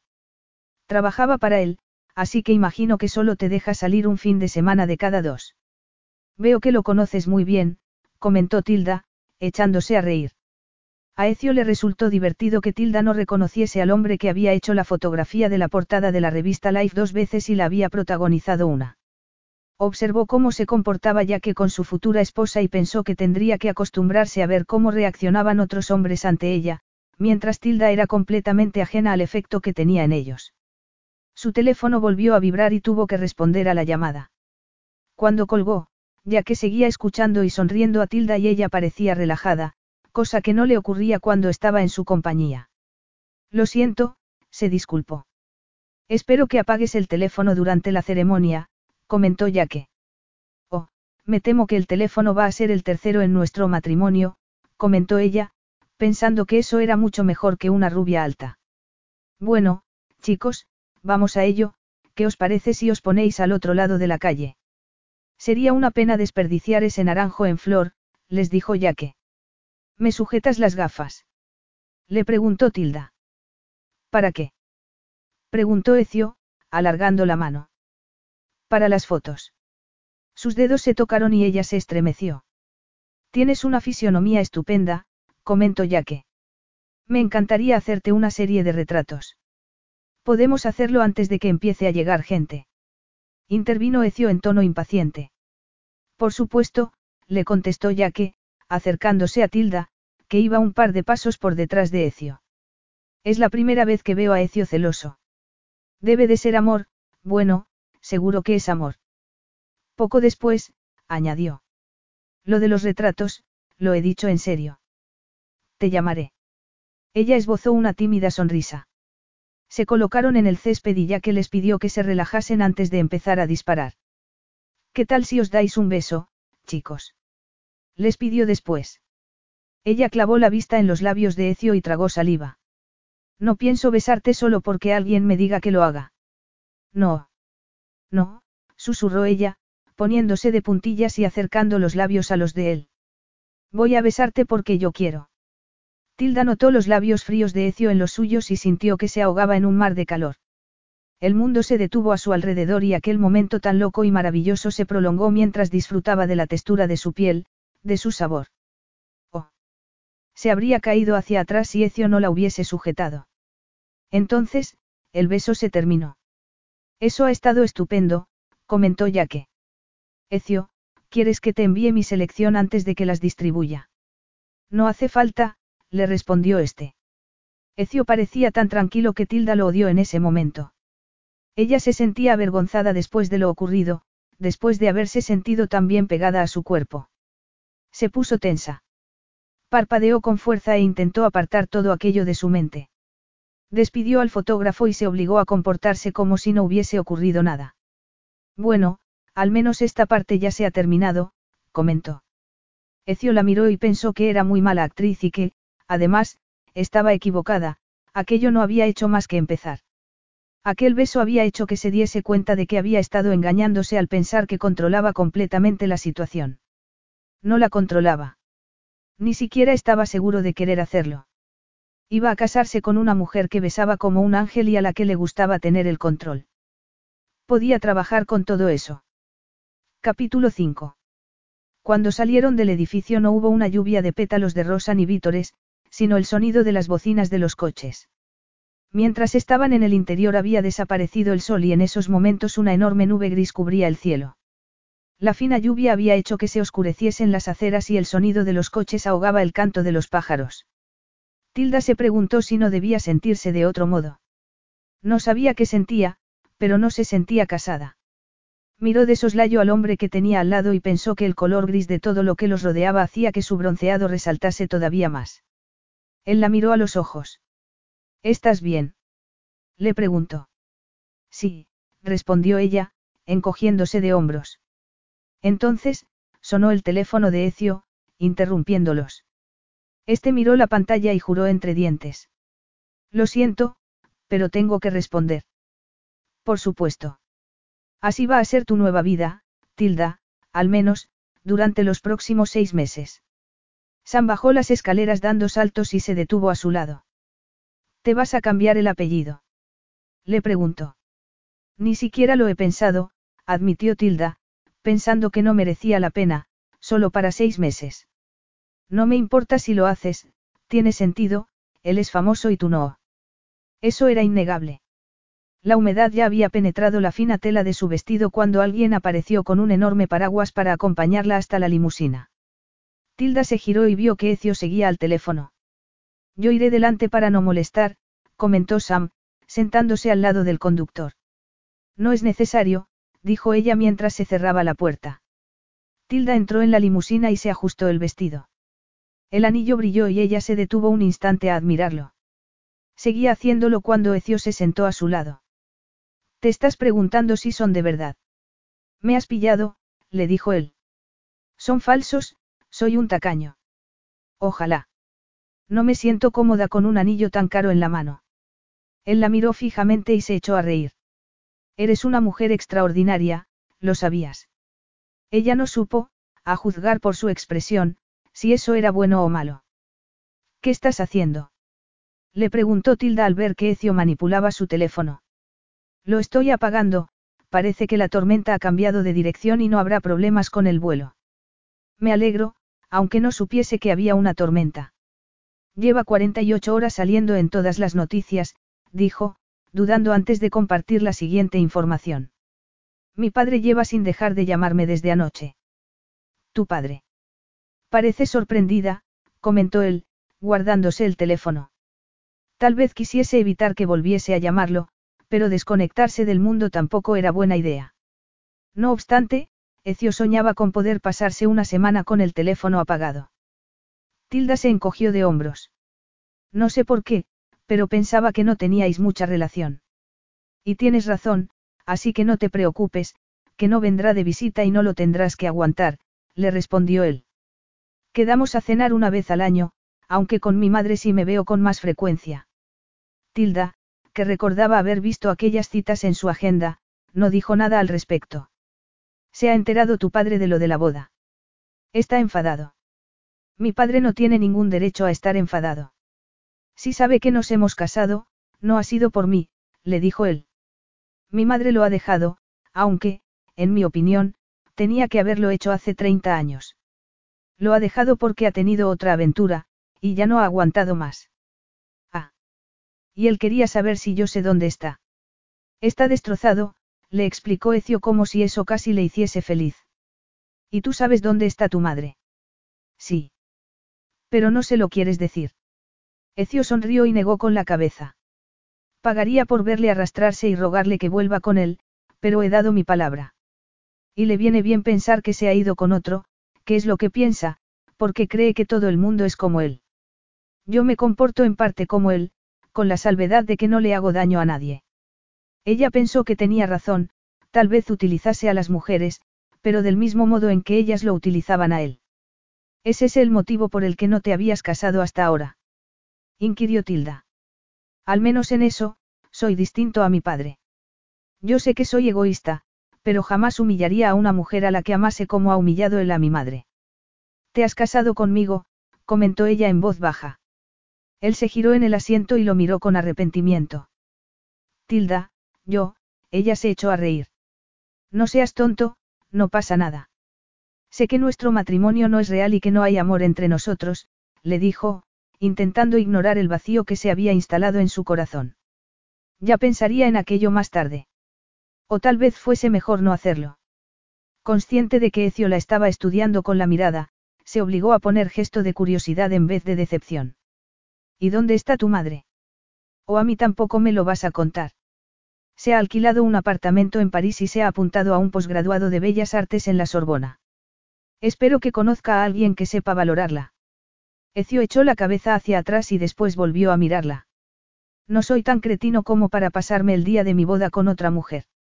La verdad es que estaba empezado a enfadarme. Me parecía, de mala educación. No pedía mucho, solo un mínimo de educación. De mala educación, repitió Ecio. ¿Qué voy a hacer sin ti en la oficina, sin que nadie me diga que estoy haciendo algo mal? Ella abrió mucho los ojos. Yo nunca, yo solo. Lo sugerías. De manera sutil. Él sonrió de medio lado, pero su mirada, era de deseo. A Tilda se le aceleró la respiración y, para romper la tensión, comentó. Vas a tener que encender el teléfono, lo sabes. Lo sé, pero a lo mejor bloqueo a mi padre. Ecio, no puedes hacer eso. ¿Y si hay una emergencia? Él se echó a reír y después miró por la ventanilla. Es una suerte que ya estén hechas las fotografías. Por cierto, se me había olvidado, le dijo a Tilda, sacándose sus gafas del bolsillo. ¿Las necesitas? Ah, ya no me acordaba, admitió ella con sorpresa. Poco tiempo atrás, la idea de aparecer en público sin gafas le habría hecho sentirse desnuda, llevaban mucho tiempo formando parte de ella. Gracias. Ecio no se las dio inmediatamente, en su lugar, las levantó y las miró con detalle. Muy bonitas. Tilda pensó por un instante en contarle la verdad, pero se contuvo. No tenía intención de convertirse en una especie de cenicienta. ¿No llevan los cristales tintados? Le preguntó él. Ella negó con la cabeza. Este par me gustaba así. Pero ¿cómo de miope eres? Le preguntó él, volviendo a levantarlas en el aire. La verdad es que todo lo relativo a la boda lo he visto muy borroso, le respondió Tilda. De hecho, tengo que admitir que todo me parece surrealista. Tal vez se despertase en cualquier momento y se diese cuenta de que había sido un sueño. Siento lloriquear, añadió. Sé que tú lo odias tanto como yo. No, no tanto, la contradijo Ecio. Y no sé si sabes que hay mujeres a las que no les importaría casarse conmigo. Dime algo que no sepa, pensó ella. Lo siento, no es nada personal, intentaré ser positiva. No soy una quejica, añadió. Soy realista. Y sé que eres mejor jefe que marido. ¿Piensas que era un buen jefe? Ninguna mujer ha tenido que luchar por ocupar un buen puesto en tu empresa, y eso no es habitual. Gracias. Me alegra que pienses que valoro la igualdad de oportunidades, pero lo cierto es que me gusta premiar el talento. Y, por otra parte, todavía no sabemos si voy a ser un marido excepcional. Tilda, que pensó que sería un marido ausente, prefirió no responder a ese comentario. Sé que no ha sido fácil, pero los próximos seis meses no tienen por qué ser un sufrimiento. ¿Por qué? ¿Por qué me he casado con un dios del sexo? inquirió ella, arrepintiéndose al instante. Es por ese artículo, y no me digas que no sabes a qué me refiero. Tilda se ruborizó al recordar el momento en el que lo había leído. No sé a qué te refieres, pero lo voy a buscar. Yo te mandaré el enlace, pero, aunque muchos de los comentarios de ella eran para conseguir publicidad y habrá exagerado, seguro que eres estupendo en la cama. A él le brillaron los ojos. Me estás mirando como me mirabas al llegar al trabajo los lunes por la mañana, con desaprobación, como si hubiese hecho algo mal. Pues sigo siendo la misma. Piensa que sigo siendo como un mueble más de tu despacho con el que puedes hablar fuera de él, le replicó Tilda, sin poder evitar pensar en el beso que se habían dado un rato antes. Después, desesperada por cambiar de tema de conversación, sacudió la cabeza y señaló a Sam, que llevaba los auriculares puestos. Va a quedarse sordo antes de los 20. Y yo voy a estar divorciada, pero para eso faltaban seis meses y aquel beso, ¿cómo iba a dejar de pensar en él? De repente, le pareció que seis meses era demasiado tiempo. Había accedido a hacer aquello sin pensarlo bien. En su defensa podía decir que había trabajado junto a Ecio durante cuatro años. Si hubiese pensado que el deseo iba a ser un problema, habría surgido mucho antes. Se obligó a respirar hondo. Aquello iba a salir bien, tenía que salir bien. Se lo debía a Sam y a sus padres. Les había hecho una promesa durante el funeral. No tenía por qué disfrutar de los siguientes seis meses, solo tenía que superarlos. La tilda más sensata le dijo que tenía que haber tomado ciertas precauciones, como contactar con un abogado antes de firmar el contrato o darse cuenta de que a Ecio había que ponerle un cartel de, peligro, si te besa no podrás olvidarlo, en la frente. Pero solo había podido pensar en Sam tumbado en la cama del hospital y por eso lo había hecho. Giró la cabeza despacio, retrasando el momento en el que sus ojos chocarían con los de él. Tal vez el aire acondicionado no funcionase, o tal vez fuese su propio termostato el que estaba estropeado porque, a pesar de tener mucho calor, Tilda estaba temblando. Ecio se fijó en sus ojos verdes y pensó que parecía mucho más joven de lo que era. ¿Tienes algo contra esas flores? Le preguntó Ecio. Tilda bajó la vista y se dio cuenta de que las estaba agarrando con tanta fuerza que tenía los nudillos blancos. ¿O te estás imaginando que estrangulas a alguien? Ella aflojó la mano y las dejó encima del asiento, entre ambos. Las flores parecían casi tan tristes y marchitas como Tilda. Su rostro en forma de corazón y su esbelto cuello le hicieron pensar en una flor. Rechazó aquella imagen. Tilda era fuerte y resiliente. Y él siempre había admirado su deseo de enfrentarse a los retos. Siempre mantenía la cabeza fría, no respondía de manera emocional. Ese era uno de los motivos por los que había dejado de buscarle una sustituta. La que había sido su asistente personal durante mucho tiempo, Angela, se había marchado al enfermar, pero antes de hacerlo le había recomendado a Tilda y le había pedido que le diese una oportunidad. Brillará, le había dicho. Y él no se había imaginado a aquella criatura a la que le gustaba pasar desapercibida brillando. No obstante, había escuchado a Angela. Al final, había resultado que Matilda Raven solo había sido tímida porque había estado aprendiendo, pero pronto se había convertido en una trabajadora imprescindible para él. Ecio recordó la primera vez que se había enfrentado a él. Todavía podía verla, de pie, mirándolo a los ojos y diciéndole con toda tranquilidad. Me parece que es muy mala idea. Decir que aquello lo había sorprendido sería un eufemismo. Había intentado recordar cuándo había sido la última vez que alguien le había llevado la contraria y no lo había conseguido. Así que, en vez de enfadarse, se había apoyado en el borde de su escritorio y le había lanzado un reto. Dime, ¿por qué piensas que es mala idea? Y ella le había explicado con todo lujo de detalles lo que habría hecho si él se lo hubiese pedido.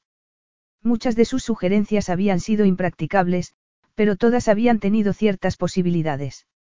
Ese había sido el día en que su relación había cambiado y, a pesar de que Ecio seguía echando de menos a Angela, lo había superado. No obstante, iba a echar de menos la presencia de Tilda todavía más, aunque en esos momentos estuviese en su vida. Durante seis meses. La ventana que los separaba de Sam y del conductor se abrió lentamente. Philip dice que hemos llegado, comentó Sam, refiriéndose al conductor. Sí, solo hay que ver los aviones y las señales, le respondió Ecio en tono seco. Yo no he volado nunca, bueno, sí, pero era pequeño y solo lo sé porque hay fotografías y porque Tilda me ha contado que me mareé y le vomité encima a mamá y olía fatal. Sinceramente, espero que en este viaje no vomites. He estado leyendo acerca del sistema de propulsión a chorro y... Espero que no te estés poniendo pesado, Sam, comentó Tilda. Por supuesto que no. A Philip le interesa el tema. Philip era un público cautivo, y es educado. He sido previsor y he traído los paracaídas. Tilda se puso tensa y cerró los ojos. Sam podía ponerse a la defensiva al menor rastro de burla, probablemente, porque se habían burlado mucho de él a lo largo de los años en el colegio, pero, en aquel momento, se echó a reír. Si ella le hubiese dicho aquello, habría estado enfadado con ella durante una semana entera. Capítulo 6. Una de las experiencias que Tilda quería llevarse como esposa de un multimillonario eran los viajes en avión privado. Ya había viajado en otras ocasiones con Ecio, pero nunca fuera del Reino Unido. Había visto los aviones privados de Angelos, con el discreto logotipo dorado, varias veces cuando Ecio le había pedido que fuese a esperarlo al aeropuerto para hablar con ella de camino a una reunión. Ella se había preguntado cómo serían por dentro y no se había sentido defraudada, eran muy lujosos y espaciosos. Mientras Sam intentaba buscarse un hueco cerca de los pilotos, ella se sentó. No había restricciones de equipaje, pero Tilda había subido a bordo una pequeña maleta con algo de ropa limpia. Pretendía disfrutar de la ducha que había a bordo, de cuya existencia sabía porque en alguna ocasión había visto bajar a Ecio del avión con el pelo mojado. Le cruzó la mente una imagen de Ecio perfectamente trajeado, con el pelo moreno peinado hacia atrás, dirigiéndose hacia ella con paso firme, con todas las miradas posadas en él mientras Ecio parecía ajeno al interés que despertaba. Tilda apartó aquello de su mente y no intentó contener un bostezo, en parte, para demostrárselo lo relajada que estaba, pero sobre todo porque toda la tensión del día estaba empezando a causar mella en ella y se sentía agotada. Estiró las piernas y apoyó la espalda en el sillón, pero volvió a incorporarse de manera brusca al ver que aparecía un azafato con champán y dos copas le dio las gracias y le sonrió mientras se preguntaba si aquella sería una práctica habitual cuando Ecio viajaba con mujeres, aunque dudaba que sus acompañantes hubiesen llevado con ellas a un chico adolescente. No sabía si tomarse aquella copa era buena o mala idea, pero decidió que se la iba a tomar, había sido un día muy largo y ni siquiera era la hora de la comida. ¿Qué? ¿Dónde?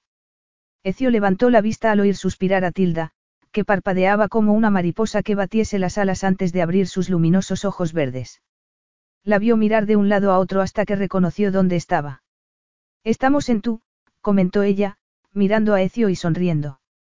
Él contuvo la respiración al ver cómo le brillaban los ojos. Su cuerpo respondió al instante.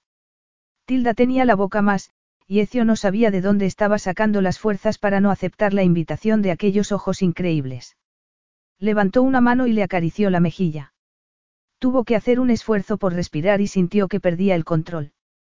Sus labios estaban muy cerca cuando, tan repentinamente como había aparecido, la invitación desapareció.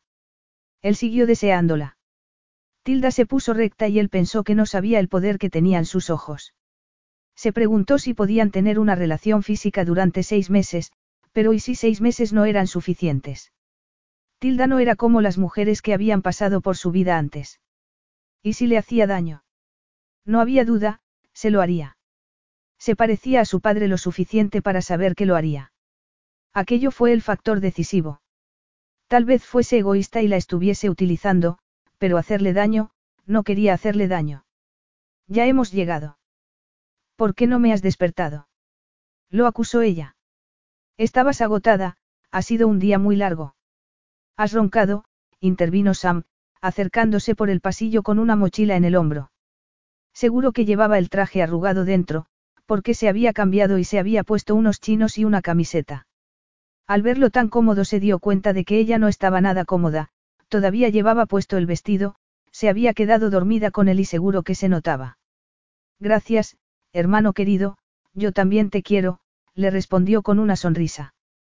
Quería despertarte, pero él no me ha dejado. No has roncado, pero has babeado un poco. ¿Desde cuándo sois pareja cómica? Les preguntó Tilda sonriendo, mirando a Ecio y después a Sam, más relajada de repente. Sintió que, además de llevar el vestido arrugado, tenía el pelo pegado a la nuca. El plan había sido recogérselo antes de que el avión aterrizase. ¿Por qué le preocupaba su aspecto? No había nadie a quien impresionar. Apretó los labios, se desabrochó el cinturón y se puso en pie mientras se sacudía un poco la melena. Notó la mirada de Ecio clavada en ella y giró la cabeza a tiempo de ver algo en sus ojos, un brillo, tal vez. Solo duró un instante. Se lo hubiese imaginado o no, ya estaba completamente despierta, con los cinco sentidos alerta y el estómago del revés. ¿Me estáis esperando a mí? Lo siento, anoche no dormí mucho. Espero que Sam no haya molestado. Si fuese así, te lo diría, le respondió Ecio. Relájate, ha estado bien. Ha comido mucho, se me había olvidado cuánto comen los adolescentes, pero, por suerte, no se ha mareado. No sabes lo que te has perdido. Hay un chef a bordo. Seguro que me vas a contar todo lo que me he perdido, le respondió Tilda a su hermano, girando los hombros y recogiendo su maleta. Pretendía cambiarme. Ecio la miró de arriba abajo antes de intentar quitarle la maleta de la mano. No hace falta, protestó ella, agarrando la maleta con fuerza y apretando la mandíbula, aunque la pugna duró poco porque pensó que iba a reservar la poca energía que le quedaba para batallas más importantes. Batallas que ya le parecían inevitables. Gracias, le dijo, soltando la maleta. Él asintió. ¿Estás bien así? Yo me siento un poco arrugada y, se interrumpió cuando Ecio la miró a los ojos. Estás preciosa. Acepta el cumplido, Tilda. Ella contuvo la tentación de protestar y siguió andando, prestando atención para no tropezar. ¿Por qué no era el cumplido, sino la persona que se lo había dedicado, lo que la ponía nerviosa? La reacción de su cuerpo a la presencia de Ecio era un problema, pero lo único que tenía que hacer era sentarse y esperar, conocía la agenda de Ecio y este raramente pasaba más de tres días al mes en su oficina de Atenas. Casi siempre iba y venía el mismo día. Se fijó en que Sam parecía triste mientras atravesaban el aeropuerto. Ella se sintió culpable. A pesar de que estaba allí porque lo que más le importaba era su hermano, estaba pensando más en Ecio que en él. Y su imaginación la estaba traicionando. ¿Estás bien? Le preguntó a Sam, abrazándolo por los hombros. Estoy bien, aunque la verdad es que me arrepiento de haberme comido la última hamburguesa, admitió su hermano, llevándose la mano al estómago, pero con un chef a bordo y pudiendo comer todo lo que quisiera, ha sido como un sueño. Tilda hizo una mueca.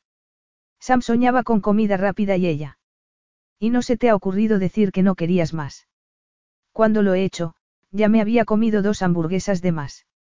Llegaron a una zona de aparcamiento privada y Ecio se dirigió a unos trabajadores del aeropuerto que estaban metiendo maletas en el amplio maletero de un vehículo todoterreno con los cristales tintados. El coche parecía nuevo. Tilda miró a su hermano, que seguía muy pálido. Si vas a vomitar.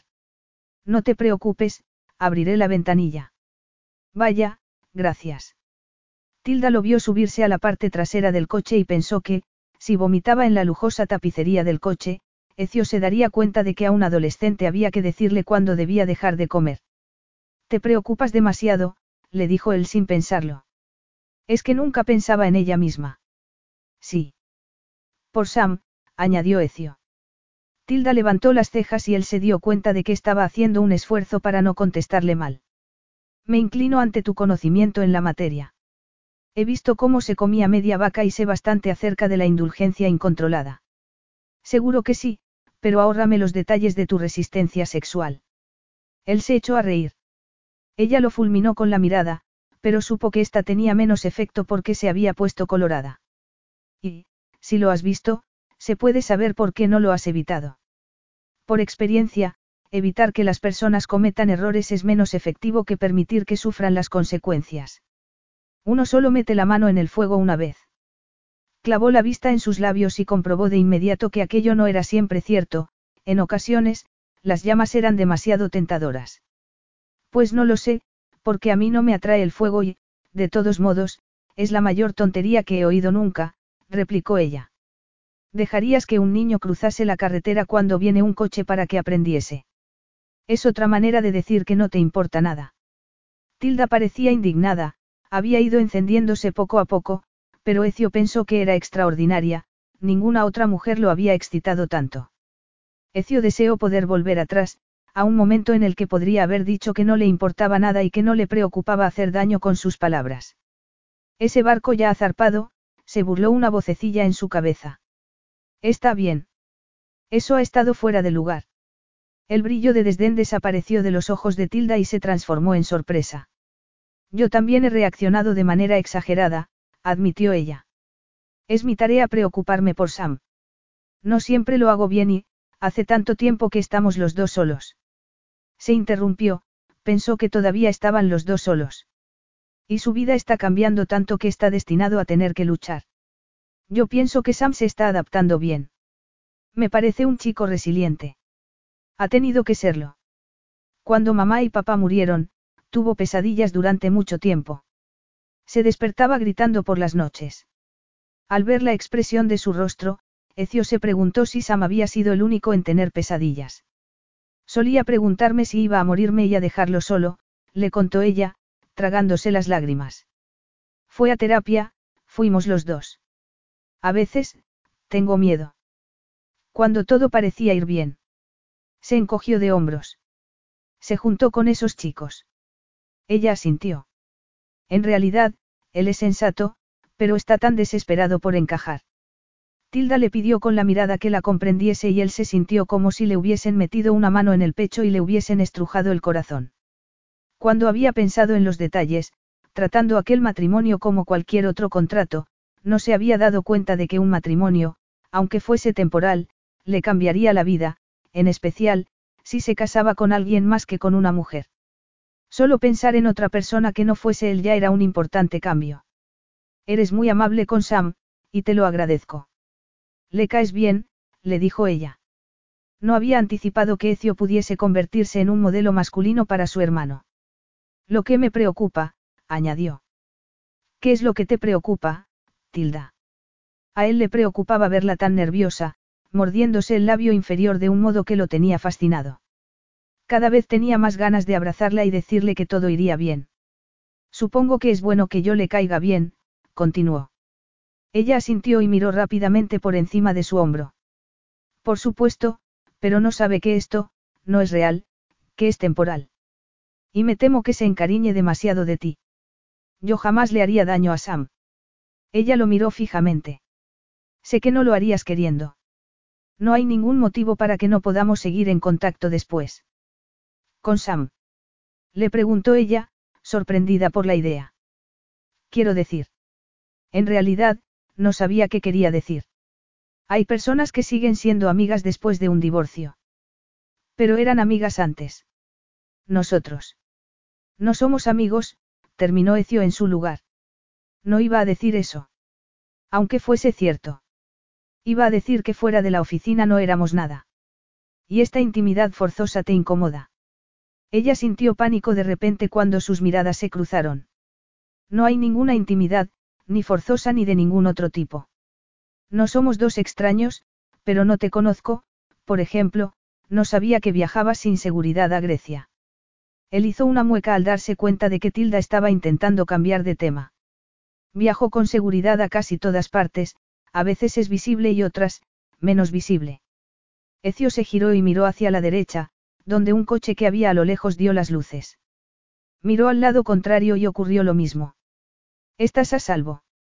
Jamás permitiría que os ocurriese nada ni a Sam ni a ti. No estaba preocupada, solo sorprendida. Al casarte conmigo, tanto Sam como tú os habéis convertido en posibles víctimas de secuestro. ¿De secuestro? Tilda miró hacia el asiento trasero, donde estaba Sam, y se estremeció. Soy idiota, no había pensado. ¿Por qué ibas a pensarlo? A Ecio le dolió verla tan preocupada.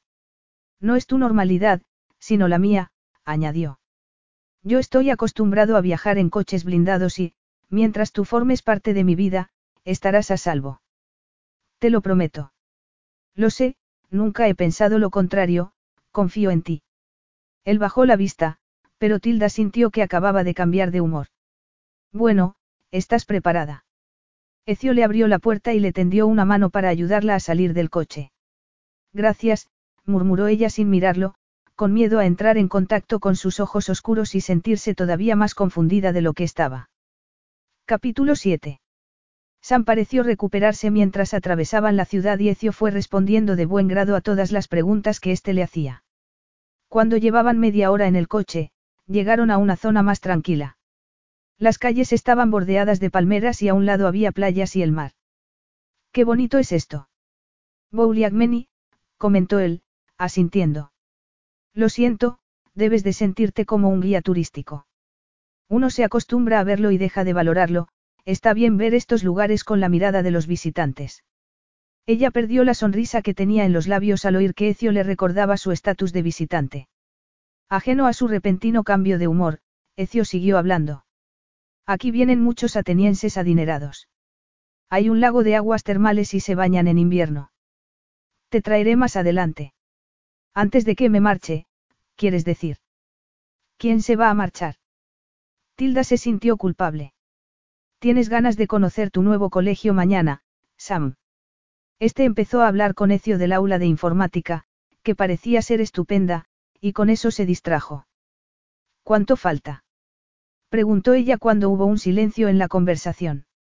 Habían dejado las playas atrás 15 minutos antes y habían atravesado unas puertas de hierro forjado que conducían a una carretera privada, que subía, bajaba y tenía curvas.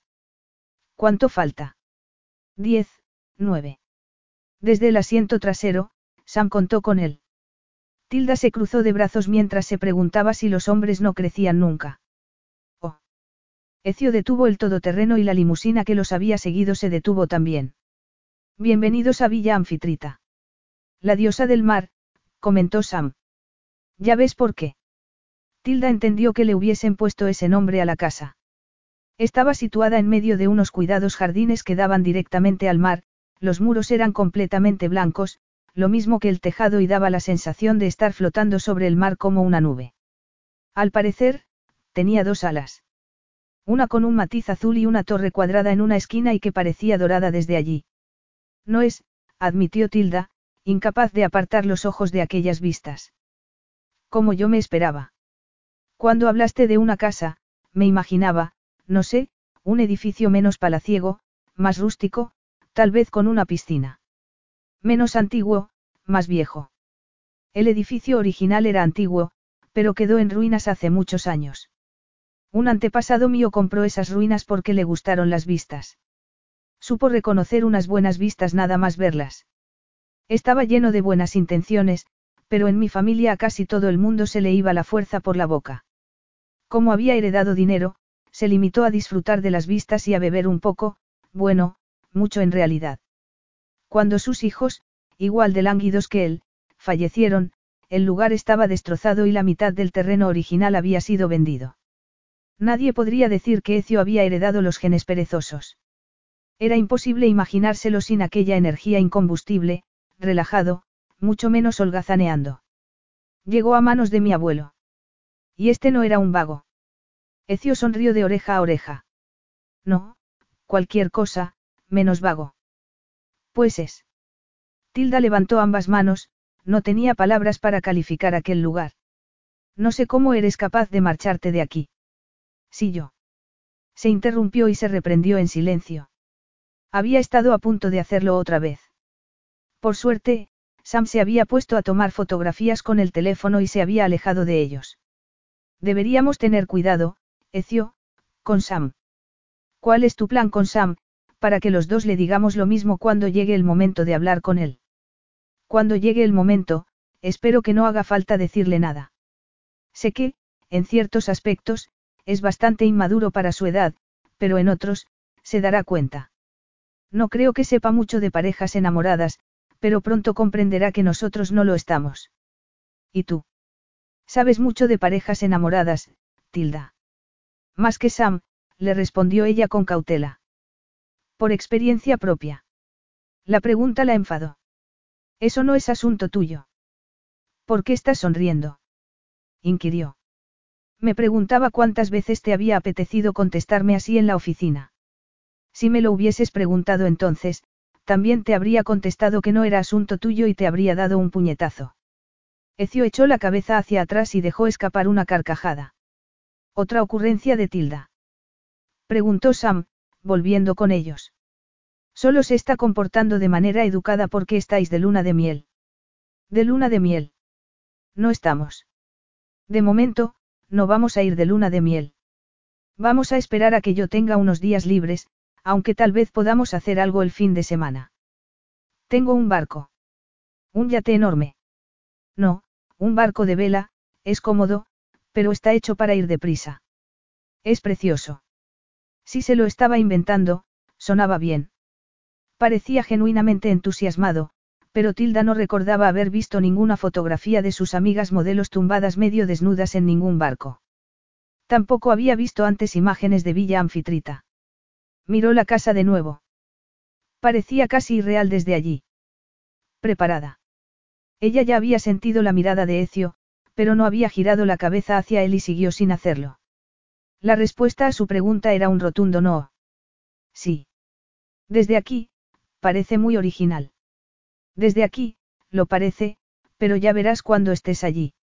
La restauración no ha respetado la construcción original, pero sí se han incorporado muchas características del edificio antiguo al nuevo. Es un lugar perfecto. Y seguro. Aquel comentario hizo que Tilda lo mirase. Sé que en ocasiones parece que soy demasiado protectora, pero les prometí a papá y a mamá en el funeral que... Notó que los ojos se le llenaban de lágrimas y los cerró antes de continuar. Sam es mi responsabilidad y si lo pusiese en peligro, jamás me lo perdonaría. Él la imaginó más joven, sola, haciendo la promesa ante la tumba de sus padres.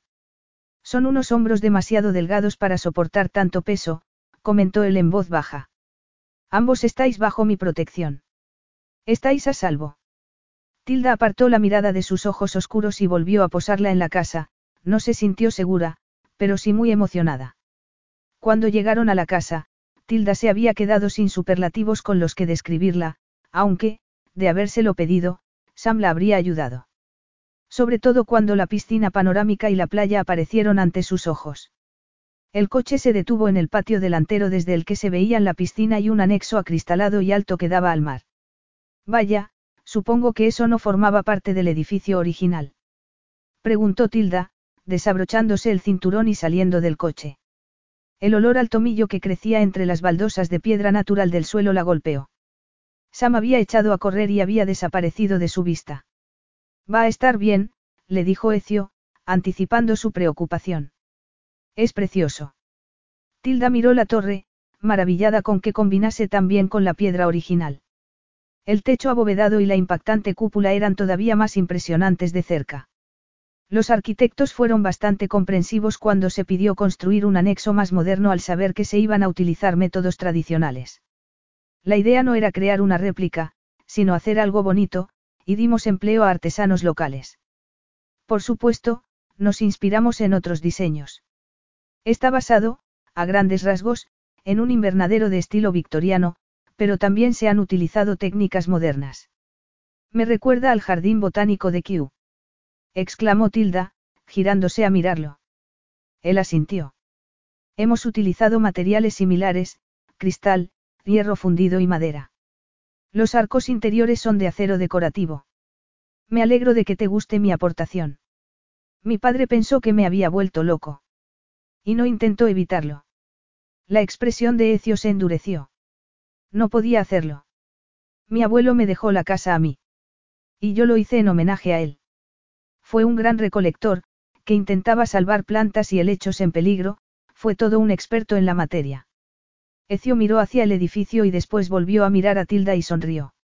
Ven, voy a enseñarte la casa. Supongo que querrás refrescarte. Tilda se llevó una mano al pelo y asintió. Podemos ir a buscar a Samantes. Seguro que aparecerá solo. El pobre llevaba todo el día encerrado. Déjalo, bueno, lo que tú quieras. Esto es inmenso, comentó ella mientras pasaban junto a una hilera de fuentes y llegaban a unas enormes puertas metálicas. Las habitaciones son grandes, pero no hay tantas. Tampoco hay pasillos interminables y, en cuanto la conoces un poco, es fácil moverse por la casa. Las zonas comunes están a este lado y los dormitorios se encuentran en el ala azul, que es menos impresionante, construida con piedra local. La cocina y el trastero están en la parte baja de la torre. Y mi despacho, en la parte más alta. Las vistas deben de ser impresionantes desde allí. Un águila en su nido. Es bastante cruel por tu parte mencionar mi nariz aguileña, pero, sí, las vistas son impresionantes. Ella miró automáticamente su nariz y pensó que tenía un rostro sorprendentemente perfecto. Yo diría más bien que tiene mucha personalidad. Él sonrió y le hizo un gesto para que lo precediese. Al entrar en la casa lo primero que le llamó la atención a Tilda fue el espacio, y la luz. La pared de piedra grisácea y blanca brillaba con la luz. Los elaborados suelos de mosaico seguían un patrón de círculos concéntricos en tonos claros, azules y dorados. Ecio había dicho que la casa era grande y no había exagerado. Además, los techos eran altos, con vigas de madera labrada oscura. No había muchos muebles, Básicamente, sillas y mesas muy bonitas, algunos objetos de decoración eclécticos y cuadros modernos que proporcionaban dramáticas pinceladas de color. En el centro de aquel espacio abierto había una mesa de piedra redonda con una urna también de piedra, grande, llena de flores frescas.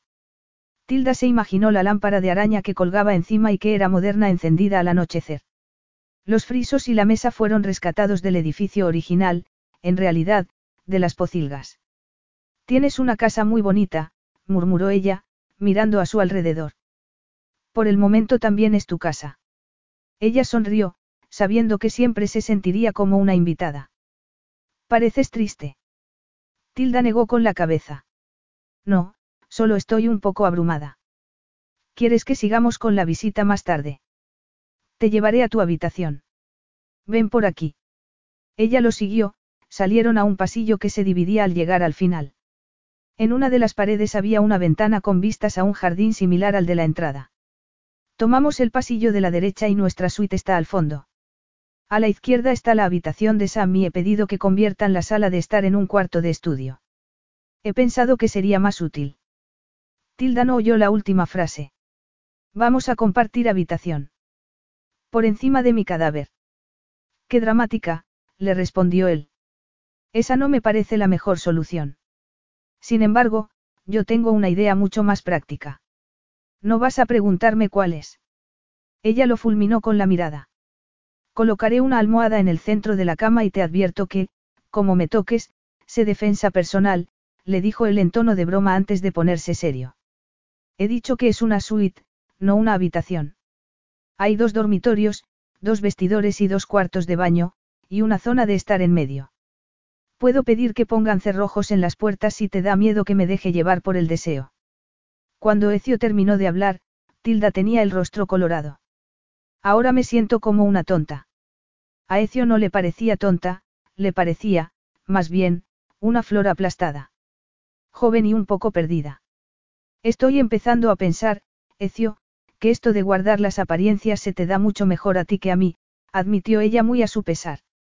No me había parado a preguntarme qué pensaría Sam si nuestras habitaciones estuviesen cada una en una punta de la casa, pero, al parecer, tú has encontrado una buena solución. No estás hecha para engañar, eres demasiado honesta. Viniendo de Ecio, Tilda no supo si era un insulto o un cumplido, y su expresión no la ayudó. Por suerte, en ese momento apareció una mujer alta, con el pelo cano recogido en un moño. Era atractiva e iba vestida con unos pantalones anchos y una camisa de seda de color gris claro. Detrás de ella iba Sam. Siento no haber estado en la puerta para recibirlos, dijo la mujer, pero he encontrado a este joven. Sam dio un paso al frente, su pelo mojado lo decía todo. Tilda, esta es Sibyl, el ama de llaves. Si tienes algún problema, puedes acudir a ella. No para la clase de problemas que yo tengo, pensó ella, obligándose a sonreír. Y sí, esta es Tilda, mi esposa. Ecio jamás había pensado que pronunciaría aquellas dos palabras, pero había sido capaz de hacerlo sin inmutarse, cosa de la que no era capaz Tilda al oírlas. Tilda dio por hecho que la otra mujer ya estaba al corriente de la situación, ya que no se mostró sorprendida. Ambas se sonrieron. Ya íbamos a mandar a buscarte, mintió Tilda, mirando a su hermano con una ceja arqueada. Veo que te has dado un baño, no. En realidad, no le importaba. Sam era buen nadador y lo cierto era que ella sentía envidia. Habría dado cualquier cosa por poder meter su cuerpo sudado y pegajoso en agua fría. La natación era el único deporte que se le había dado bien, lo había aprendido de su padre y se lo había enseñado a Sam. Solo quería dejaros un rato a solas, contestó Sam. Y, por si acaso te preocupa, no me he bañado desnudo. Me he dejado los calzoncillos que, por cierto, ahora están empapados. Sí, puedes acompañar a Sam a su suite. Después nos veremos todos en la casa de los helechos. Así es como lo llamas. Vaya, Tilda, hay un. Luego, Sam. Ya lo verá ella luego, lo interrumpió Ecio. Después, le hizo un comentario en griego al ama de llaves, que asintió antes de hacerle un gesto a Sam para que la siguiera. Parece que Sam ya se siente como en casa. Demasiado, puntualizó Tilda con preocupación. No se le había ocurrido pensar que el hecho de que Sam se sintiese demasiado bien allí podría ser un problema. Le va a costar marchar. Acabamos de llegar y solo sabes hablar de marcharte. Tilda se dio cuenta de que Ecio estaba molesto y se obligó a mirarlo. Bueno, tengo que pensar en el futuro. Él se giró hacia ella y continuó andando hacia atrás de manera coordinada y elegante. ¿Has oído hablar alguna vez de vivir el momento? Ya lo he hecho hoy, le respondió sin pensarlo, refiriéndose al beso que le había dado. Y lo has hecho muy bien, murmuró él. Tilda estuvo a punto de tropezar y decidió buscar una solución quitándose los zapatos. Tengo unos zapatos planos en la maleta, masculló. No sabía dónde estaban sus cosas, tal vez en el coche. Ecio bajó la vista a los pies pequeños, delgados y elegantes, llevaba las uñas pintadas de rosa claro.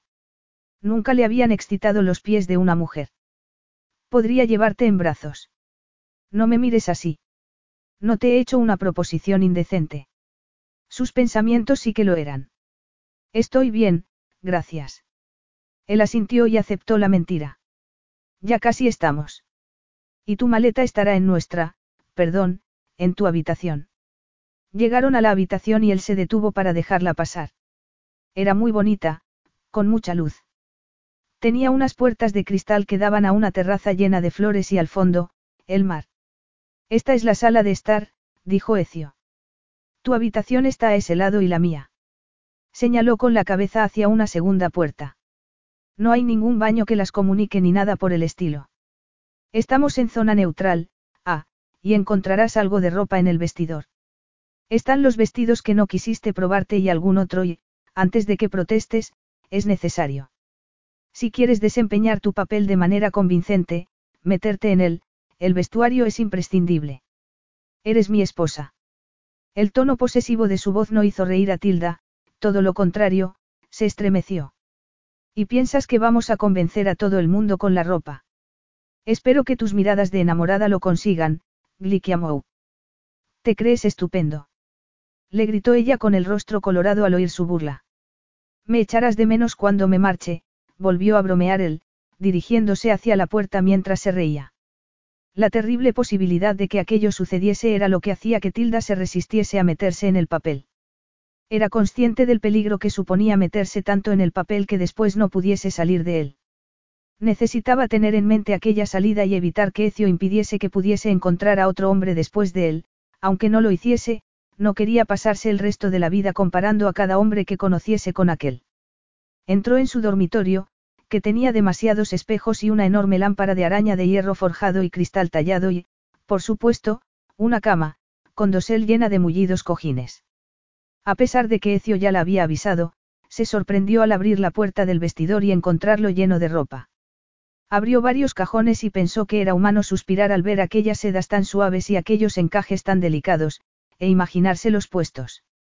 Y la idea de que alguien se los quitase, consciente de que se estaba excitando, cerró los ojos para intentar apartar aquellas imágenes de su mente, pero se quedaron allí y no cabía ninguna duda acerca de quién era el propietario de aquellos dedos que la acariciaban. Necesitaba refrescarse, necesitaba una ducha. El cuarto baño también era impresionante, con una bañera enorme, unas vistas increíbles y estanterías repletas de exquisitos aceites que la tentaron a ir abriéndolos para descubrir su olor. No lo hizo. Fue hasta la ducha, que era del tamaño de todo el cuarto de baño de su casa, se quitó la ropa y la dejó caer al suelo. Había tantos botones que aquello, más que una ducha, parecía una nave espacial, pero después de tocarlos todos empezó a salir agua procedente de distintos lugares. Supuso que los chorros se podían ajustar, pero, en vez de intentarlo, permitió que el agua le masajease la piel. Era una pena que no funcionase tan bien con su mente, que no paraba de dar vueltas. Estaba en el salón cuando llamaron a la puerta. Se ató el cinturón de la bata de seda que había encontrado en el vestidor y cuando abrió la puerta entró su hermano, que también parecía haberse dado una ducha y se había cambiado de ropa. Ella reconoció su expresión y suspiró. ¿Qué quieres? Yo. He venido a decirte que la cena está lista, pero, he pensado que es vuestra noche de bodas, Tilda, y que os gustaría estar a solas, ya sabes. Es todo un detalle por tu parte, Sam, pero no te preocupes. Ya se lo he dicho a Ecio. ¿Y qué te ha contestado él? Que hablase contigo, pero, también me gustaría cenar en mi habitación porque estoy agotado y, sinceramente, si tengo que estar presenciando vuestras miraditas de enamorados, creo que voy a vomitar. Está bien, pero mañana comerás con nosotros como un ser humano civilizado, le advirtió ella. Sí, por supuesto. Gracias, Tilda. Ah, y estoy al otro lado del pasillo. Capítulo 8. Tilda decidió, mientras observaba el montón de ropa que tenía encima de la cama, que estaba perdiendo el control de la situación. Sacudió la cabeza y, por un segundo, se sintió tentada a acudir a la cena vestida con unos pantalones vaqueros y una camiseta, en vez de ponerse alguno de los jerseys de cachemir que había doblados en las estanterías, pero pensó que aquello podía ser interpretado como una provocación. Y no quería enfadar a Ecio. Ya lo conocía cuando se alteraba. Pero llevaba cinco minutos pensándolo y todavía no sabía qué ponerse. ¿Cómo se suponía que debía vestirse la esposa de un multimillonario? Aunque fuese de manera temporal. Esbozó una sonrisa al sentir que se le ocurría una idea. Sí, ya sabía cuál era la manera perfecta de tomar una decisión que le parecía imposible. Cerró los ojos, avanzó hacia el montón de vestidos que había encima de la cama y tomó uno. Abrió los ojos y vio que era de largo midi y color verde esperanza, un color que ella no solía llevar. El escote recatado de la parte delantera contrastaba con la espalda, que se abría casi hasta la cintura. Al verlo unos minutos antes le había parecido demasiado atrevido, pero en ese momento se encogió de hombros. ¿Por qué no? No le importaba que la mirasen, en general, tal vez lo que le importaba era que una persona en concreto la mirase. Era difícil no sentirse segura cuando un hombre la miraba como Ecio. Se estremeció y sintió miedo y emoción al mismo tiempo. Se sintió como si fuese a dar un paso el frente hacia lo desconocido. Media hora después, subida a unos tacones de vértigo, recorrió el pasillo, todavía sintiéndose extraña, pero disfrutando del suave roce de la seda del vestido en las piernas. La brisa cargada de olor a mar entraba por las ventanas y le acariciaba la piel de la espalda y del cuello. Al llegar al final del pasillo, se miró en una de las ventanas para comprobar que llevaba bien el pelo. Se le habían escapado varios mechones del moño, pero, salvo por ese detalle, este seguía intacto. Estaba empezando a anochecer y había varias lámparas encendidas, también algunas velas que dibujaban sombras en el techo. Llegó a un salón inmenso, amueblado, como toda la casa, con una combinación de objetos antiguos y modernos. Los enormes sofás invitaban a hundirse en ellos, pero estaban vacíos. Había tanto silencio que oyó el tic-tac de un reloj en otra habitación. Al fondo estaba el comedor, pero este también estaba vacío. Sintió un movimiento y giró la cabeza para descubrir que más allá de los ventanales que llegaban del suelo al techo había otro espacio. Vio el resplandor dorado de una luz en el cristal, la famosa casa de los helechos, imaginó, dirigiéndose hacia las puertas. Estaba en un invernadero para helechos. El eco causado por el ruido de sus tacones resonó en el enorme edificio acristalado. Tilda levantó la cabeza y se fijó en la madera salpicada de luces y en las vigas de metal que había encima de ella. Toda la estructura parecía apoyarse en cuatro enormes columnas de metal. Había lámparas instaladas en el suelo de piedra que apuntaban de manera artística hacia grupos de helechos y hacia el estanque elevado que había en el centro. En un extremo había sofás y varias mesas bajas y, en el otro, una mesa de comedor preparada y adornada con velas cuya luz se reflejaba en las copas de cristal. El lugar parecía vacío y al pasar por el estanque se fijó en los peces que nadaban lentamente en él. Buenas noches. Ella se sobresaltó, pero enseguida se dio cuenta de que había una puerta abierta y vio a Ecio, con el pelo alborotado por la brisa, moviéndose con el sigilo y la gracia de un bello depredador. Tilda se dio cuenta de que se había quedado inmóvil, mirándolo, al ver que lo tenía delante. Hola. Lo saludo. Llego, tarde. O pronto. Llevas mucho tiempo esperándome. Nada de lo anterior. Ecio le tendió la mano y la invitó a precederlo. Ella se alegró de no haberse vestido de manera demasiado informal. Esa soy yo, la rebelde sin cerebro que está a punto de caerse con estos tacones. Ecio iba vestido de manera elegante, pero sin corbata. La camisa clara era una de las que le hacían a medida en Italia, siempre tenía varias sin estrenar en la oficina. Se había dejado el primer botón desabrochado, dejando al descubierto el fuerte cuello y la piel aceitunada. Estaba recién afeitado y se había puesto un traje gris claro que destacaba no por su color, sino por el exquisito corte. ¿Te parece que voy bien?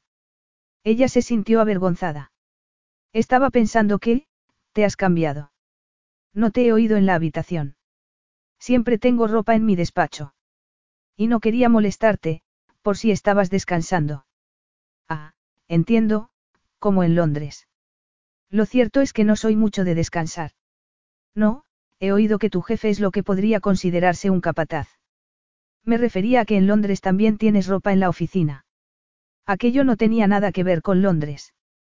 En Londres había habido entre ellos una barrera profesional. Como las que había en las autovías para dar seguridad y evitar, accidentes. Tilda se preguntó qué sentiría si chocaba con Ecio.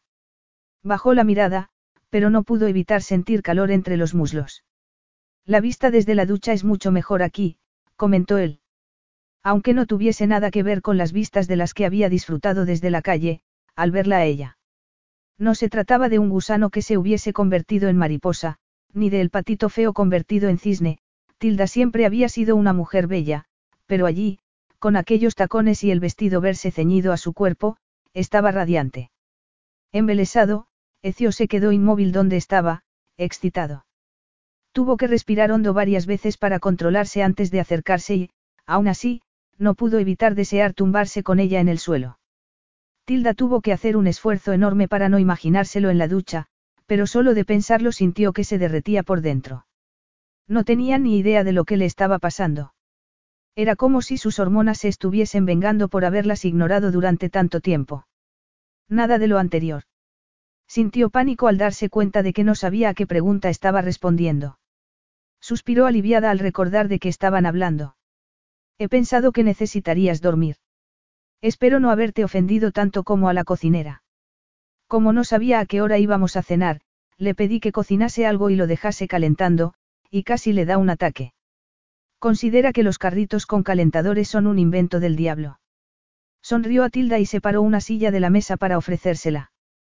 Tras dudar un instante, Tilda se acercó y tomó asiento. Tenía una gracia natural de la que no parecía ser consciente, lo que la hacía todavía más atractiva. Al tenerla al lado, Ecio tuvo que contener el impulso de meterle un mechón de pelo detrás de la oreja. Al menos pudo disfrutar del olor de su champú, de la delicada curva de sus omóplatos y de la cremosa piel de su espalda. Se ha ofrecido a quedarse. La cocinera. Le preguntó ella, en un esfuerzo por hacer funcionar de nuevo su cerebro. Tiene a su nieto de visita en casa. Está estudiando en Oxford y no tiene la oportunidad de verlo mucho. Oh, no pasa nada, es todo un detalle por tu parte. Ecio se sintió culpable. Le había dicho que se marchase a ver a su nieto, pero sus motivos distaban de ser altruistas. Lo cierto era que no había querido que nadie los interrumpiese durante la cena. Estaba jugando con fuego y lo sabía, pero no parecía importarle. Se había sentido invadido por una especie de locura al verla allí y no estaba luchando demasiado contra ella. No estaba luchando nada, se estaba dejando llevar y, sabía que era peligroso, pero el peligro siempre lo había atraído. Tilda supo que, si no rompía el hechizo en ese momento, ya no lo haría. Debería ir a ver cómo está Sam, anunció, haciendo ademán de levantarse. No estaba seguro de dónde estaba su habitación. Ya he ido yo. Tilda se dejó caer en la silla de nuevo. Al menos lo he intentado, pensó. Aunque no mucho. Está comiendo otra vez y me ha hablado de astrofísica. ¿Cómo va la búsqueda de tu asistente personal? ¿Has pensado en Rowena? Otra vez el trabajo. Suspiró él. La historia se repite. Perdón, yo. Angela me convenció para que te diese una oportunidad a ti. Tilda sonrió. De verdad. No lo sabía. Me pregunto cómo estará. Tilda lamentaba haber perdido el contacto con la otra mujer. Es terrible, solo tenía 31 años. La última vez que se habían visto, a Angela se le había empezado a caer el pelo a causa de la quimioterapia, pero se lo había tomado con su clásico humor. Ahora tiene 35, ha montado un negocio con su marido y han adoptado a un niño. Ella lo miró con sorpresa. Se ha recuperado. Comentó. Seguís en contacto. Trabajó para mí durante ocho años. Soy el padrino de su hijo. Tal vez no fuese un buen padrino, pero le había gustado que Angela se lo pidiese. El pequeño Arthur era lo más parecido a un hijo que pensaba tener. Aunque eso no le supusiese ningún problema. Se acordaba del cumpleaños de su ahijado, le mandaba regalos por Navidad y había creado una cuenta en la que meter dinero para su educación, pero no conocía realmente al niño. No sentía ningún vínculo emocional con él, nada que ver con lo que ya sentía por Sam.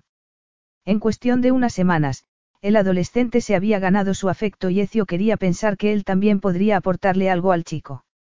Bueno, pues dale un abrazo de mi parte la próxima vez que hables con ella. ¿Dónde vive tu ama de llaves, y el resto del personal? Había visto a un grupo de hombres trabajando en el jardín. Sibyl tiene una casita en la finca y el jefe de jardineros, Nikos, vive en la portería. Últimamente viene una empresa a hacer los trabajos más importantes, pero Nikos tiene también un par de ayudantes y está formando a un joven para que lo sustituya cuando se jubile. El jardín es precioso, respondió ella, aliviada al ver que podían hablar de algo trivial. Estoy deseando explorarlo. También vienen un par de personas a ayudar a Sibyl con la casa, aunque esta está vacía durante casi todo el año. Tilda procesó toda aquella información y dedujo que, en esos momentos, solo estaban allí Sam y ellos. ¿Quieres vino? Sí, por favor, le contestó con entusiasmo. Tengo sed. Vio la jarra de agua que había encima de la mesa y se sirvió. Luego, bebió. Te has perdido el champán del avión. Ha sido un día muy largo. Con el corazón acelerado, Tilda vio cómo Ecio le llenaba la copa de vino. La tensión que reinaba en el ambiente era tal que casi podía oírse un zumbido, o lo tenía en la cabeza. Es todo muy bonito, comentó, mirando a su alrededor. La carpintería es muy especial. Él volvió a sentarse y levantó su copa. Tilda lo imitó. Por nosotros. Ella contuvo las ganas de decirle que no había nada por lo que brindar, pero se contuvo. Por nuestra primera cena juntos, añadió Ecio. No lo es. Perdón. No es nuestra primera cena juntos. En una ocasión tuve que volar a Edimburgo porque a ti se te habían olvidado unos papeles y te había dado plantón tu cita. Tenías reservado un restaurante francés muy elegante y me llevaste a mí, entonces, ella te llamó y te dijo, bueno, no sé lo que te dijo, pero debió de hacerte una buena oferta, porque saliste corriendo. Él puso gesto de consternación. Vaya, se me había olvidado. No te preocupes, pagaste la cuenta antes de marcharte y me dejaste dinero para el taxi. Y yo me bebí toda la botella de vino, que era muy bueno. Se dio cuenta de que estaba hablando demasiado y dio un sorbo a su copa para obligarse a cerrar la boca. Él la miró con sorpresa. Se le había olvidado aquella noche, pero en ese momento recordó haber pensado que su teléfono había sonado en el mismo instante en el que él estaba pensando que no había sido buena idea invitar a su asistente a cenar. Aquella noche ya se había fijado demasiado en ella, en su risa, una risa que nunca había oído en la oficina, en su piel, que parecía sorprendentemente suave bajo la luz de las velas. ¿Me sirvo? Le preguntó Tilda, levantándose y acercándose al carrito en el que estaba la comida. Espero que seas muy amable con la cocinera, porque huele todo estupendamente. Se volvió a sentar con el plato lleno y sonrió a Ecio. No vas a comer. He sido un egoísta, le respondió él. No voy a llevarte la contraria, le contestó Tilda, apoyando los codos encima de la mesa y mirándolo. No recuerdo su nombre, murmuró Ecio. Pues el mío lo tienes en el certificado de matrimonio, así que te será más sencillo. Él frunció el ceño todavía más. No te compares.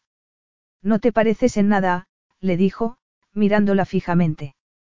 Ningún hombre podría olvidarte. Ella dejó el tenedor e intentó fingir un apetito que le había robado la tensión. De repente, estaba muy enfadada. Me sentí muy ridícula, sentada allí, pero, sobre todo, porque estaba entusiasmada. Era el restaurante más caro al que había ido y, cuando tú te marchaste, el camarero se pasó todo el tiempo mirándome de reojo. Y eso que no lo llamé en ningún momento, no le dirigí la palabra. No, perdón, cuando me marché, le di las gracias. ¿Te lo puedes creer?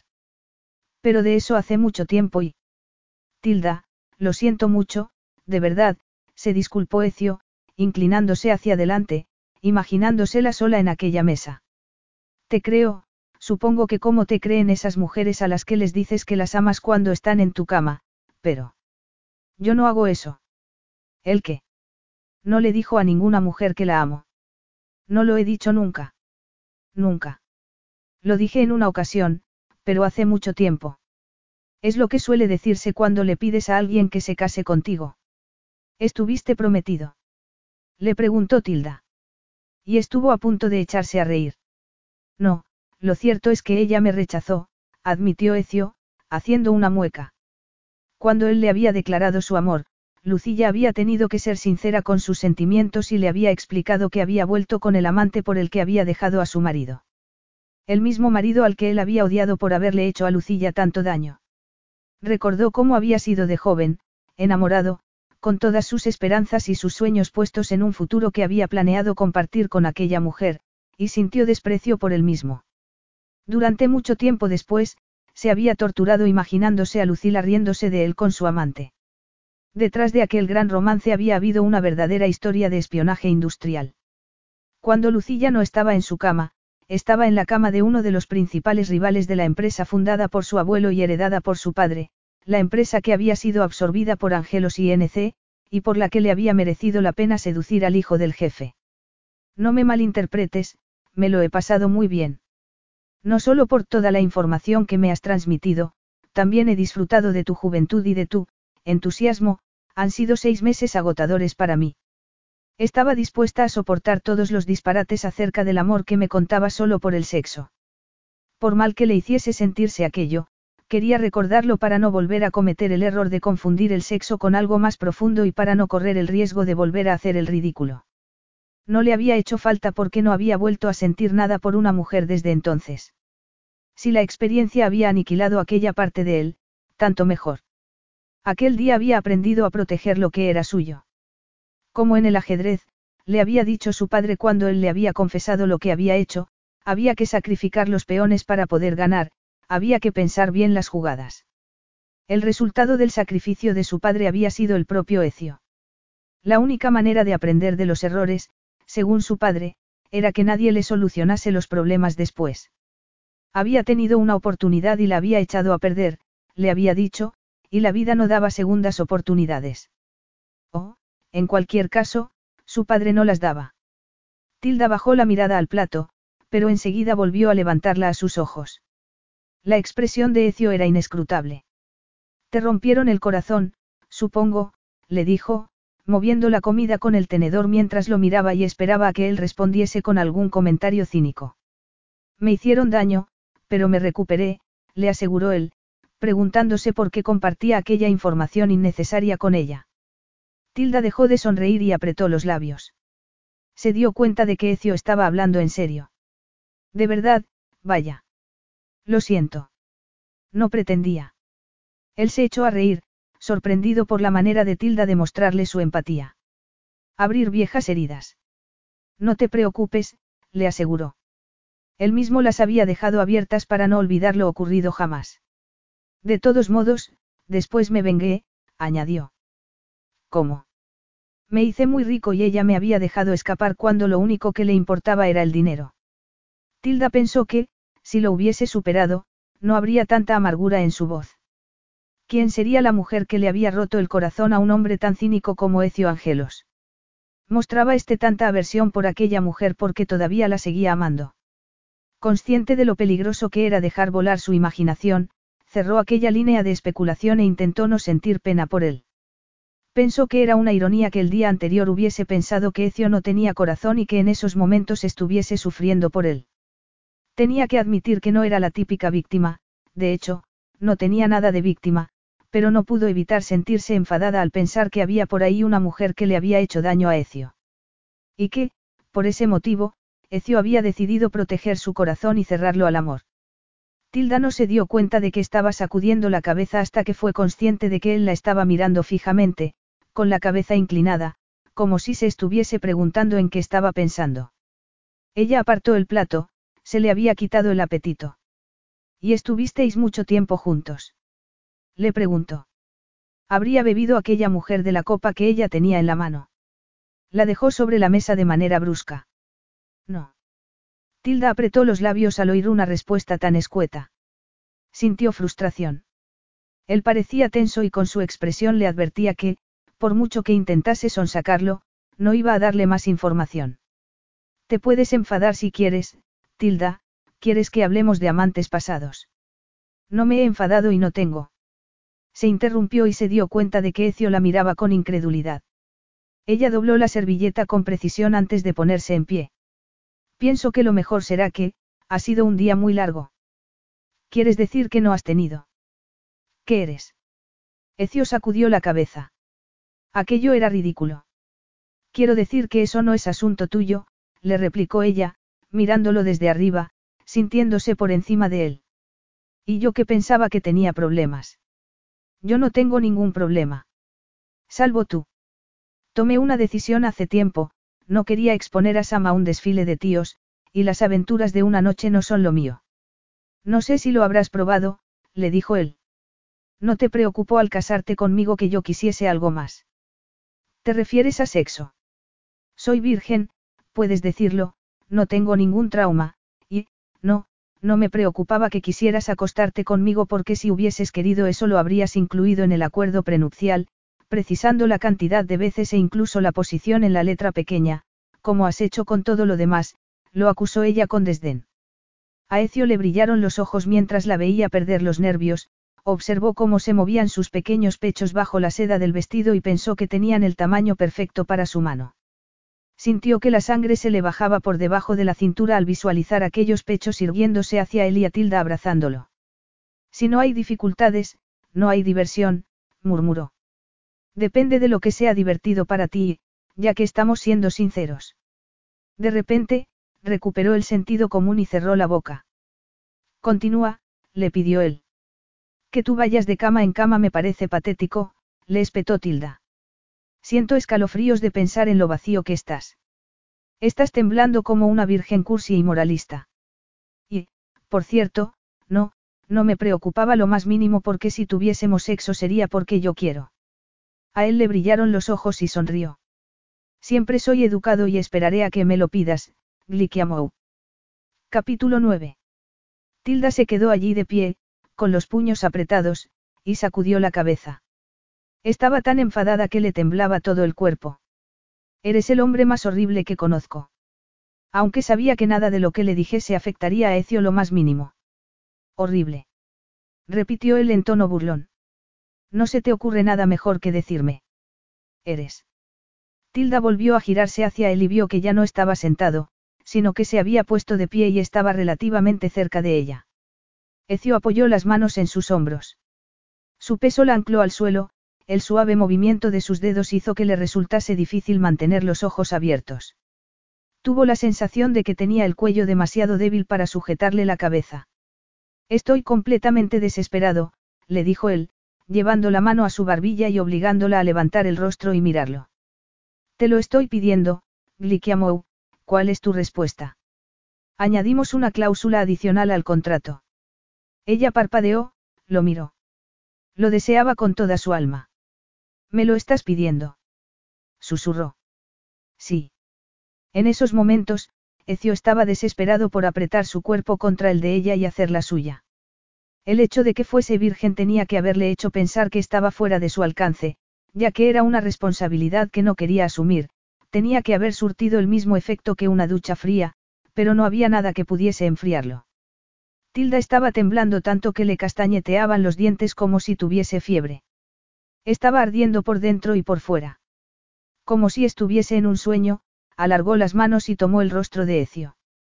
Mi respuesta es sí, por favor, murmuró, clavando la vista en su bonita y tentadora boca. Tilda nunca había deseado tanto pecar. Él se quedó inmóvil mientras Tilda acercaba los labios a los suyos. Estuvo inmóvil hasta que ella le metió la lengua en la boca y, entonces, perdió el control. Un sonido gutural se le escapó de la garganta y tomó las riendas del beso, devorándola con un ansia que no había sentido nunca. Después, cuando Tilda ya estaba sin aliento, el ansia se convirtió en una danza lenta de seducción, hasta que no existió nada en el mundo más que él. Tilda solo lo podía oler a él y solo podía sentir deseo por él. Cuando el beso terminó, estaba pegada a su cuerpo como si fuese su segunda piel y casi no podía respirar. Ecio la miró ardientemente mientras la abrazaba por la cintura y la levantaba para que sus rostros estuviesen a la misma altura. Ella, encantada con aquella muestra de fuerza masculina, lo abrazó por el cuello y enterró los dedos en su pelo grueso mientras le daba un beso a un lado de la boca y después pasaba la lengua con torpeza por su labio inferior. Él echó la cabeza hacia atrás un poco y, mirándola a los ojos, la volvió a bajar al suelo rozándola con su cuerpo y permitiendo que Tilda sintiese su erección. Una vez en el suelo, la apartó suavemente antes de tenderle una mano. Ven. Ella lo miró como si estuviese hipnotizada. Su rostro era una máscara dorada de deseo, una imagen pagana, salvaje e incontrolable, que se grabó en su retina mientras le daba la mano. Ecio anduvo hacia atrás sin dejar de mirarla ni un instante y la llevó hasta un sofá grande y bajo antes de volver a besarla y pasar las manos por su cuerpo, acariciándola a través de la seda del vestido y directamente por el escote de la espalda, haciendo que todas las terminaciones nerviosas de Tilda se despertasen. Varios gemidos suaves se escaparon de sus labios y se perdieron en los de él.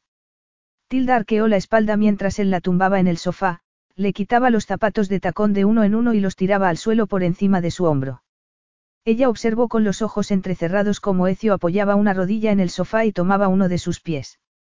Tilda se sorprendió al notar que pasaba un dedo por su empeine y luego hacía el mismo recorrido con la lengua.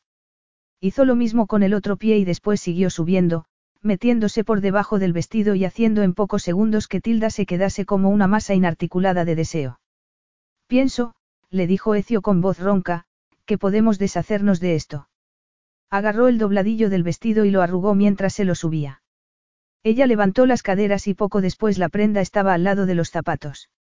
Entonces, Ecio le quitó las horquillas que le sujetaban el moño y le soltó el pelo, viendo con expresión de satisfacción cómo caía como una suave cortina sobre su espalda. Llevaba queriendo hacer esto desde que te he visto, de hecho, quería hacer muchas cosas. Por ejemplo. Murmuró ella con voz ronca, sintiéndose atrevida y femenina, sintiendo el poder de su sexo por primera vez en la vida. Él esbozó aquella sonrisa maliciosa que hacía que Tilda se derritiese por dentro. Veo que tienes prisa. No estaba equivocado, Tilda quería tenerlo todo cuanto antes. Vestida con una camisola de satén y unas braguitas de seda, que era lo que único que había podido ponerse con el vestido, contuvo el impulso de taparse con las manos y las dejó cerradas a ambos lados de su cuerpo. Acababa de ser consciente de que no era como las mujeres a las que Ecio estaba acostumbrado. Este se quedó sentado en el borde del sofá, observándola, recorriendo su cuerpo con la mirada. Eres preciosa, le dijo, inclinándose para tomar uno de sus pechos con la boca a través de la tela que los cubría. Después, se incorporó para continuar por donde lo había dejado con las piernas y dedicándole la atención a la parte interna de sus muslos. Cuando llegó al interior de estos Tilda ya estaba gimiendo de placer. Él se quitó la chaqueta y la camisa. Y Tilda lo observó con la respiración contenida y al descubrir su torso moreno dejó escapar otro gemido. El sonido hizo que Ecio la mirase a los ojos mientras se desabrochaba el cinturón y los pantalones, después, sin apartar la vista de ellos, se quitó los pantalones y la ropa interior, dejando libre su erección. Tilda casi no podía respirar. Tenía un nudo de emoción en la garganta. Ecio era la quinta esencia de la masculinidad. Su cuerpo era perfecto, desde la fuerza de los hombros a los marcados músculos de su abdomen. Ahora te toca a ti. Con gesto de determinación, Ecio le quitó primero la camisola y se detuvo un instante, miró sus pechos con deseo y con devoción al mismo tiempo y antes de deshacerse también de las braguitas, murmuró. Perfectos. Ella estaba temblando cuando se tumbó a su lado y enterró una mano entre sus piernas y la apretó contra su cuerpo mientras la acariciaba. El primer contacto piel con piel se mereció un gemido de parte de Tilda, que apretó los pequeños pechos contra el torso sólido y caliente de él. Entonces, Ecio la acarició con pericia y ella perdió todo sentido de la realidad. En un momento dado, la caricia se detuvo y ella protestó, pero pronto volvió a distraerse. Ecio la estaba besando y estaba pasando la lengua por su cuerpo, haciéndola gemir de nuevo de placer. Oh, Dios mío, eres tan perfecto, susurró, apoyando las manos en su pecho y notando los latidos de su corazón y la suavidad de su piel. Le acarició el pecho y el abdomen y después bajó hasta la erección. Luego, ahora no, ahora necesito estar dentro de ti, Tilda, carraspeó él. Se arrodilló por encima de ella, apoyó las manos a ambos lados de su rostro y besó cada centímetro de él antes de tomar sus labios. Ecio se apoyó en los codos, bajó el cuerpo despacio y jugó, apoyando la erección en su vientre, después a las puertas de su sexo, haciendo que ella arquease la espalda. Respiraba con dificultad, como si se estuviese enfrentando a una barrera invisible para tomar aire, y la expresión salvaje de su rostro hizo que Tilda se excitase todavía más de lo que pensaba que era posible. El peligro que Ecio rezumaba era afrodisíaco, pero sus caricias, en cambio, eran suaves, tiernas. Ecio contuvo el impulso de hacer la suya enseguida, peleó contra la locura que lo estaba consumiendo. Los pequeños sonidos que se escapaban de sus labios entreabiertos y el deseo con el que lo miraban sus ojos verdes lo estaban consumiendo. Nunca había sentido una locura así. Sin dejar de besarla, buscó con la mano los pantalones que había tirado junto al sofá y se detuvo solo para jurar al no encontrar al instante el preservativo que estaba buscando. Tilda le habría rogado que la hiciese suya, pero sus cuerdas vocales no parecían funcionar. Aunque no le hizo falta suplicar. No le dolió, solo tuvo una deliciosa sensación de alivio mientras su cuerpo se adaptaba al de él. Ecio entró en ella despacio, con cuidado, sintiendo la tensión de su cuerpo, consciente de que aquello era nuevo para Tilda. Siempre había satisfecho a sus amantes, se enorgullecía de ello y lo había disfrutado también, pero aquello era diferente. Aquella necesidad de hacerlo bien por ella era más, la emoción que había estirpado con precisión quirúrgica del acto sexual volvía a estar allí, pero esa era una complicación que en esos momentos no le importaba lo más mínimo. Solo le importaba Tilda, su calor, lo bien que se sentía en su interior. Ella enterró el rostro en su hombro y Ecio la alentó en voz baja y le dedicó otras palabras que ella no pudo entender, pero que también la excitaron. Se aferró a su espalda, que estaba cubierta por el sudor, y se movió al mismo ritmo que él hasta que no hubo nada más en el mundo que la tensión que se estaba creando en su interior. Pudo sentir todas y cada una de las terminaciones nerviosas de su cuerpo y notó que flotaba en el aire al mismo tiempo. Entonces, mientras sus músculos se apretaban alrededor de él, tuvo la sensación de aspirar a algo que estaba fuera de su alcance, alentada por la voz ronca de él. Después fue como si cayese mientras todos los músculos de su cuerpo se contraían y notó que Ecio se apretaba una última vez contra su cuerpo antes de caer a plomo sobre ella. Tilda disfrutó de su peso unos segundos, luego se apartó y se tumbó de lado contra el respaldo del sofá para acurrucarse contra su cuerpo. Después de un momento, Ecio empezó a acariciarle el pelo. Ella suspiró y le dio un beso en el pecho, húmedo de sudor. ¿En qué piensas? Le preguntó cuando por fin ambos habían recuperado la respiración. Ecio estaba intentando no pensar, si había un momento del que disfrutar sin más, era aquel. Estoy pensando que deberíamos hacerlo como es debido, en una cama. Pues a mí me ha gustado así, admitió ella, sintiendo que le ardían las mejillas. Teos, a mí también, Ginecamou. Pero vamos a descubrir todas las posibilidades que nos ofrece la cama. Capítulo 10. Tranquila, va a estar bien, le dijo Ecio, apoyando la mano en la curva de la espalda de Tilda. Adaptó su paso al de ella, que llevaba tacones, mientras se dirigían al coche. Y no mires atrás. Ella giró la cabeza y lo fulminó con la mirada. La última vez que Ecio le había dicho que estuviese tranquila había sido esa mañana, después de contarle que iban a comer en Atenas, en un conocido restaurante, con Saul y su esposa. Había escogido bien el momento. Tilda había estado muy serena tras despertar junto a un hombre desnudo que, según las revistas, era el dios del sexo, y que la miraba como si quisiese devorarla. Después de hacerle el amor, Ecio le había recordado que la presentación del colegio de Sam no empezaba hasta las once y media. No estaremos solos en la comida, había añadido mientras le acariciaba la espalda. Luego, había ido compartiendo más información poco a poco, y cuando Tilda había tenido una visión global de cómo iba a transcurrir el día, había salido de la cama de un salto. A juzgar por la lista de invitados a la pequeña e informal comida esta no iba a ser ni pequeña ni informal. Sentados a la mesa con ellos habría también un ministro británico y su esposa, una conocida periodista y su marido, un par de funcionarios griegos de alto rango y, probablemente, sus parejas y, por último, pero no menos importante, un actor y director de éxito y su bella esposa que estaban rodando por la zona. ¿Cómo me puedes hacer esto? No esperó la respuesta, tenía que encontrar un conjunto adecuado para la ocasión. Decidió que prefería pasar desapercibida y escogió un vestido de seda gris, cuello y talle altos, con pequeños frunces que evitaban que se le ajustase demasiado. La tela era muy suave y era todo un clásico, corto, pero no demasiado.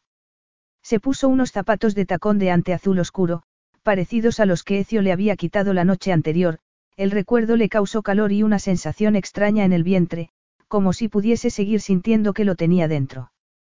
Se dijo entonces que, si hubiese tenido un poco de sentido común, no habría permitido que ocurriera. Sabía que Ecio le iba a hacer daño, pero, de haber vuelto atrás, habría tomado la misma decisión. Durante la mañana había habido momentos en los que había tenido la sensación de que seguía cayendo al vacío, de que estaba en un sueño o viviendo la vida de otra persona. Se había sentido más ligera, como si hubiesen quitado de sus hombros toda responsabilidad. Sabía que era temporal, pero iba a disfrutarlo mientras durase, iba a disfrutar de Ecio y explorar aquella faceta sensual de su personalidad que no había conocido hasta entonces. No se reconocía. Era como si le hubiesen quitado una capa protectora que había llevado encima de la piel. Estás preciosa. Así dicho, me hace sentir como una mujer florero. Él arqueó las cejas. ¿Por qué rechazas siempre los cumplidos? Ella se preguntó si era cierto. Vamos muy lejos. No, no está lejos. ¿Piensas que Saúl nos está poniendo a prueba? Pienso que es una comida. No entiendo cómo puedes estar tan tranquilo, le dijo ella en tono molesto. Esto es importante para ti. Tan importante que te has casado conmigo. Relájate o van a pensar que hemos discutido. Por eso te has acostado conmigo, para hacer que parezca más real. Tilda supo que aquello iba a enfadar a Ecio, pero no pudo disculparse. Al fin y al cabo, era una pregunta lícita. ¿Piensas que te he manipulado para acostarme contigo? Ella negó con la cabeza y levantó la barbilla. No, no me has llevado a ningún lugar al que no quisiera ir. Sintió que la tensión que había en los hombros de Ecio se relajaba ligeramente. Tú también me has llevado a mí. A lugares que hacen que te cambie la vida, le susurró una voz en su interior. No le des demasiadas vueltas, continuó. Vamos a disfrutar de un sexo espectacular durante seis meses. No pienso que eso tenga nada de malo, no. El comentario iba dirigido a Tilda, pero también a él mismo. Apartó la mirada un instante y después añadió, casi en contra de su voluntad. Me he acostado contigo porque no he podido evitarlo. Yo también odio estas comidas, limítate a ser tú misma. Hace mucho tiempo que conoces a Saúl. Más o menos. Años atrás, postulé para un trabajo en su empresa, pero digamos que mi origen no me benefició. Él empezó sin nada y está muy orgulloso de ello. También le gusta recordárselo a todo el mundo, así que me rechazó. Y tú quieres vengarte quitándole la empresa. Eso es lo que piensas. No iba a quitarle nada a Saul, iba a pagar un buen precio si Saul conseguía dejar atrás su rivalidad con George Barros. Nunca permito que las emociones se interpongan en un buen negocio. La venganza es la cara opuesta de la sensiblería y yo no consiento que ninguna de las dos me ofusque, como le ocurre a Saul, pero entiendo que se muestre cauto. He oído decir que era un paranoico. Lo es, pero, al mismo tiempo, tiene razón en no confiar. Tú nunca confías en nadie. Lo siento, no pretendía. No me siento ofendido. En ocasiones, ni siquiera confío en mi propio instinto. El plan de casarse con ella le había parecido seguro, pero todo había cambiado. Fuera de la oficina, su asistente personal era muy distinta y en su cama se convertía en todos sus sueños y fantasías hechos realidad. Si le hacía daño, se odiaría, pero, era posible no hacerle daño. Ecio se conocía lo suficientemente bien como para tener dudas. Tilda despertaba en su interior un instinto de protección que había estado aletargado, pero la ironía era que solo tenía que protegerlo de él. ¿Por qué buscabas trabajo? Le preguntó ella, sorprendida. Mi padre no da segundas oportunidades. Me echo. Así que tanto él como Saúl son los responsables de mi éxito. Este último no quiso darme trabajo, así que tuve que crear mi propia empresa. Cuatro años después de hacerlo pude adquirir la empresa familiar. Ecio le quitaba importancia al logro, pero Tilda sabía cuál era la realidad. Tu padre parece. Pues es mucho peor de lo que te imaginas, comentó Ecio riendo con amargura. Ha hecho muy infeliz a mi madre y siempre dicen que, de tal palo, tal astilla. A juzgar por su expresión, Tilda había entendido el mensaje. Eso era lo que él quería, para que no se equivocase con él. De repente, Ecio anheló que su vida volviese a ser como antes, ordenada, tranquila y sin responsabilidades ajenas, quería proteger a Tilda, sentía, no quería ni pensar en la palabra, sabía que nunca podría cambiar. Te estás muriendo por preguntarme qué hice para que mi padre me echase, ¿verdad? No. Mintió ella. Me enamoré, le respondió él en tono cínico. Y resultó que el amor de mi vida solo quería sacarme información. Fui un idiota. Es la mujer a la que. Sí, le pedí que se casase conmigo. Tú has empezado esto, Ecio, así que es culpa tuya. Vaya, eso es. Una experiencia de vida que me fue muy útil para aprender. Tilda no supo si odiaba más al padre que lo había rechazado o a la mujer que lo había utilizado, pero ambos habían contribuido a que Ecio fuese el hombre que era y eran responsables de que hubiese construido un muro alrededor de su corazón. Saúl me da pena, comentó él, pensando que tal vez, en 30 años, estuviese en su misma situación. A ninguno de sus hijos les interesa la empresa, aunque esto juega a mi favor. Si les interesase, no la vendería. Esta es la manera de asegurarse de que lo que él creó continúa y de seguir formando parte del proyecto. Tal vez tus hijos no piensen como los de él, comentó Tilda al ver que Ecio tenía la mirada perdida. Hijos. Yo. inquirió él, echándose a reír. ¿De verdad me imaginas siendo padre? Tilda se lo imaginaba. Se imaginó a Ecio jugando con un niño de pelo oscuro y se le rompió el corazón. Con Sam muy bueno, lo has ayudado mucho. Serías un buen padre. El restaurante no era muy grande y el exterior no hacía pensar que fuese nada especial, salvo por los coches que había aparcados delante. Dentro las paredes eran de ladrillo visto y el mobiliario era industrial, y había obras de arte moderno que debían de ser muy caras. Todas las mesas estaban llenas. Tilda no sintió que fuese demasiado elegante, tal vez le faltase alguna joya. El maitre, que parecía conocer a Ecio, los acompañó. Se fue haciendo el silencio a su paso y todo el mundo los miró. Para Tilda fue una experiencia extraña, pero supuso que para Ecio era lo habitual. Los llevaron al exterior, donde había una serie de patios separados los unos de los otros. Al parecer, Saul había reservado uno de ellos para la ocasión. El maitre los dejó junto a un arco cubierto de hiedra y sonrió antes de decirles. Son los últimos en llegar. Vaya, estoy mareada. Estás hiperventilando. No, estoy respirando hondo para calmarme, le dijo ella, intentando no pensar en Ecio como en el Padre Perfecto. Voy a estar bien. Él apoyó las manos en sus hombros. No tienes buen aspecto. Es como si tuvieses algo incómodo entre. Ecio. Él sonrió. Eso está mejor, pero sigues sin parecer una mujer en su luna de miel.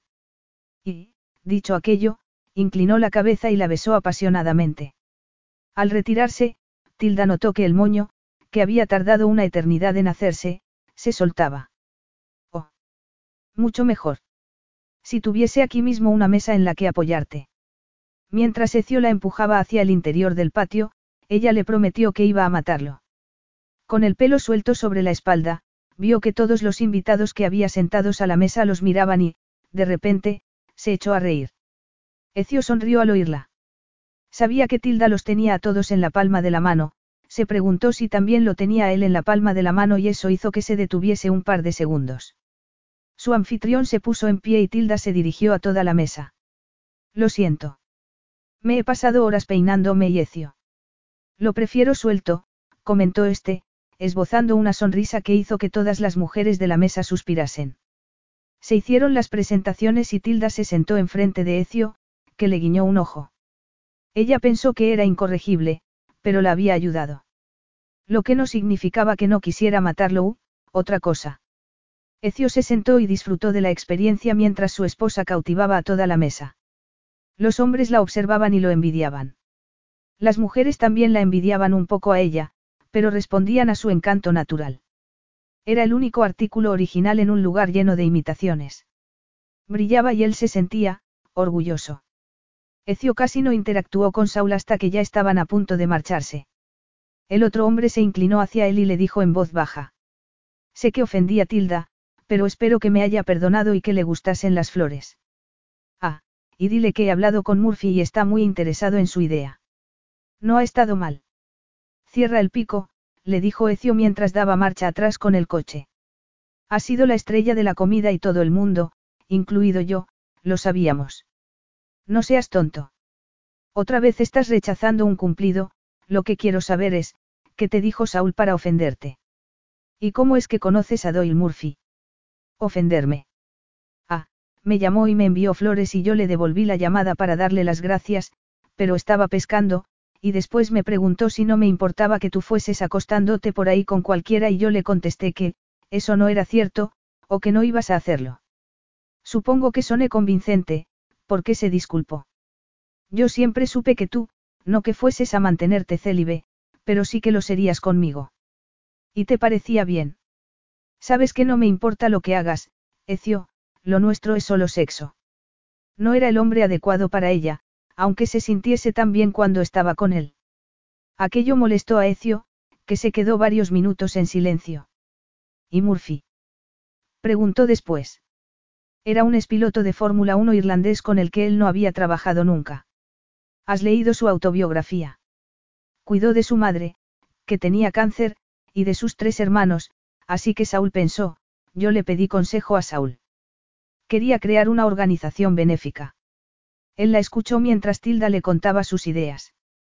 ¿Y acudiste a Saúl? Él está en la junta directiva de varias y...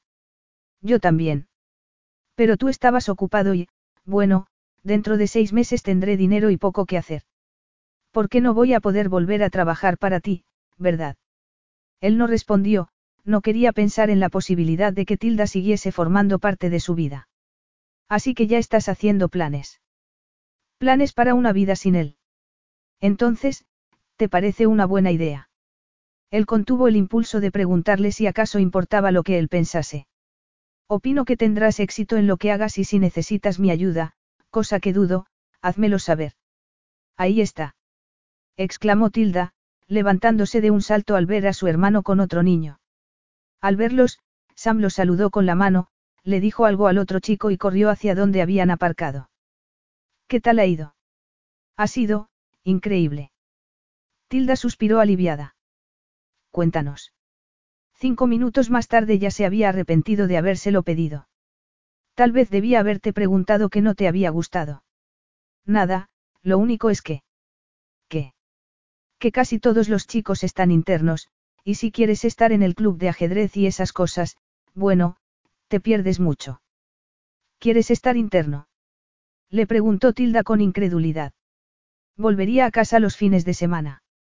Ecio miró a Tilda y comentó. ¿Qué tal si hablamos de eso luego? Sam fue directo a la piscina nada más llegar a casa. Desde donde Tilda y Ecio estaban sentados, a la sombra de unos limoneros, se le oía nadar. Tilda le dio las gracias a Sibyl, que les había llevado una bandeja con té con hielo. No me puedo creer que quiera estar interno. Se lo vas a permitir. Siento que si fuese mejor, no querría irse.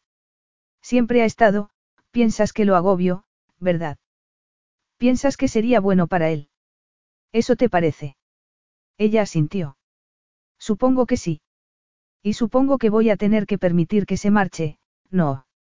No tienes que hacerlo, pero pienso que lo vas a hacer porque para ti Sam siempre es lo primero.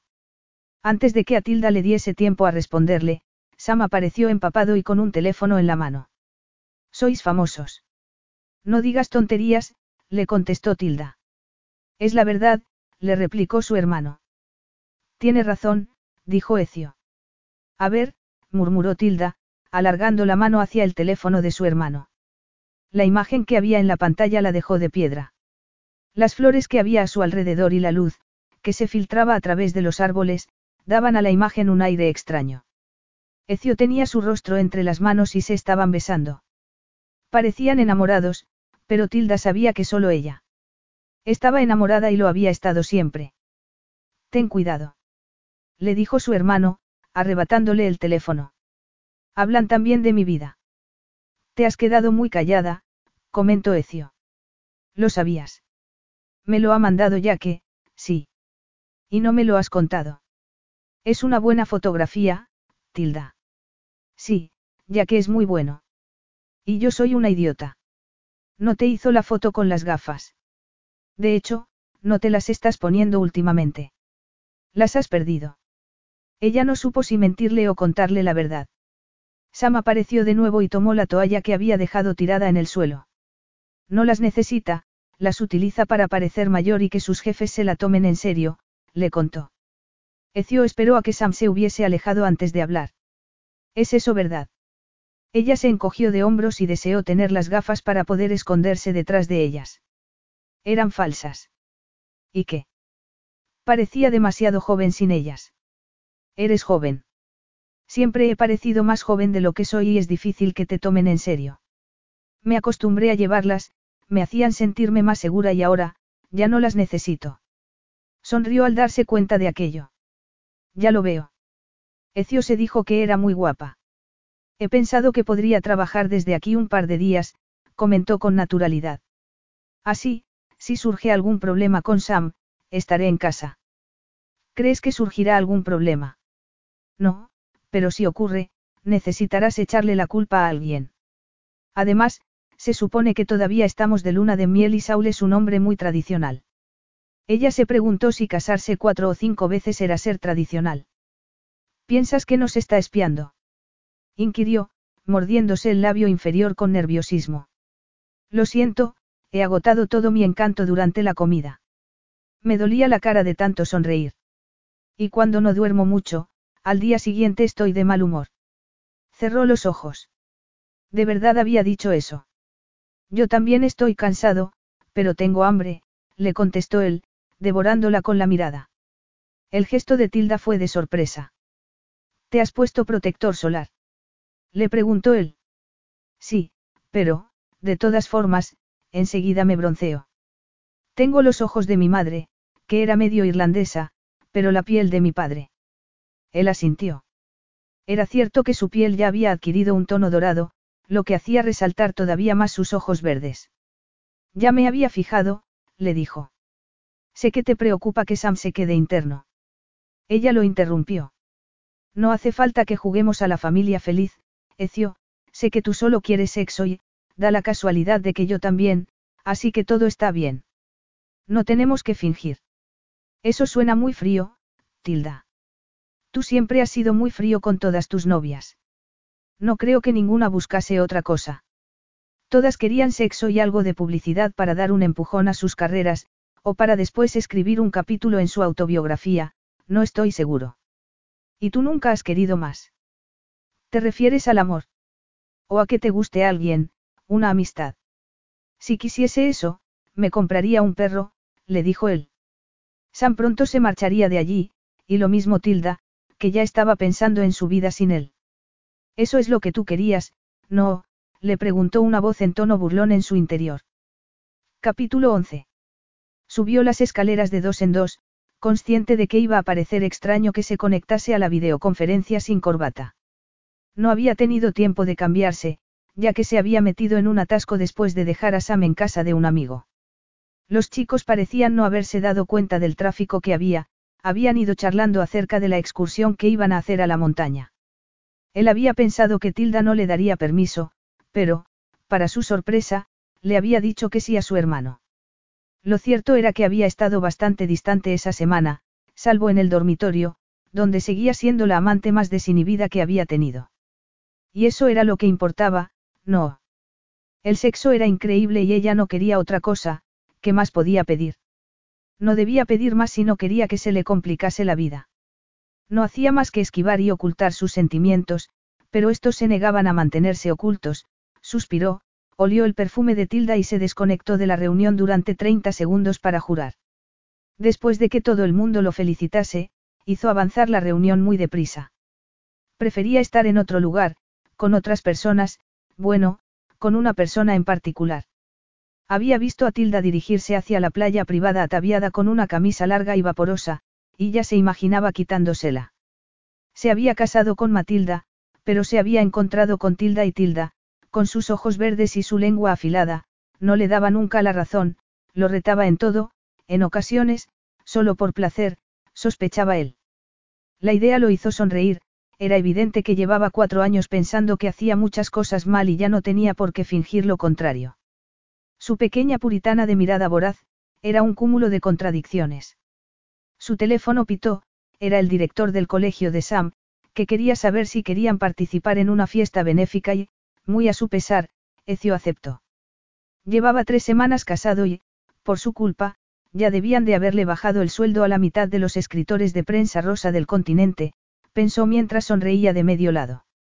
Tilda se quitó el caftán de seda por la cabeza y lo dejó encima de la bolsa en la que llevaba la toalla antes de descalzarse. La arena estaba caliente y ella corrió hacia la orilla del mar y se quedó allí unos segundos, disfrutando del sonido de las olas e intentando olvidarse del caos que tenía en la cabeza. Después de haberse hecho la prueba de embarazo, el alivio inicial se había convertido en una inquietante tristeza de la que no lograba deshacerse. Era evidente que no estar embarazada era una buena noticia, pero una parte de ella sentía, no sabía cómo se sentía. Solo tenía un retraso, no estaba embarazada, y no tenía que contárselo a Ecio, que siempre había tenido mucho cuidado en ese aspecto. Es algo bueno. Le gritó al océano. Pero no era un final feliz. No podía haber final feliz porque se había enamorado de Ecio. Quería ser la madre de unos hijos que Ecio no deseaba, al menos, con ella. Avanzó por el agua hasta que ésta le llegó a la cintura y después se sumergió. Pensó en cómo la había enseñado a nadar su padre durante sus vacaciones de verano en Cornwall, mi pequeña sirena, la había llamado, aunque aquellas eran aguas mucho más cálidas. Se alejó de la orilla y después estuvo mucho rato nadando en paralelo a esta, hasta que la monotonía de la acción hizo que consiguiese dejar la mente en blanco. Entonces, se tumbó boca arriba, con los brazos separados del cuerpo y los ojos cerrados.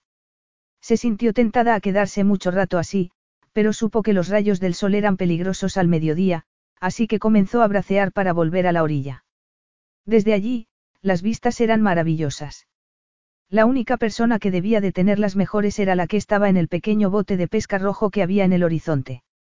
Tilda saludó con la mano, aunque sabía que su ocupante no podría verla, y después volvió a nadar.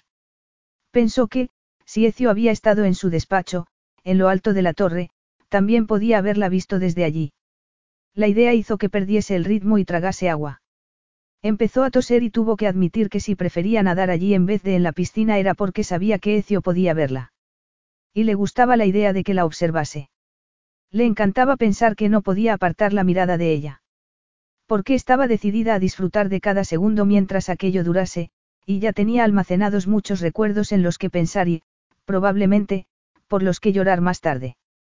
Llegó a la orilla, se escurrió el agua del pelo y se dejó caer de rodillas sobre la arena. Se llevó la mano a un pendiente y después al otro. Oh, no. Gritó, tocándose desesperadamente la oreja desnuda. Desde donde estaba, Ecio vio cómo Tilda buscaba algo desesperadamente.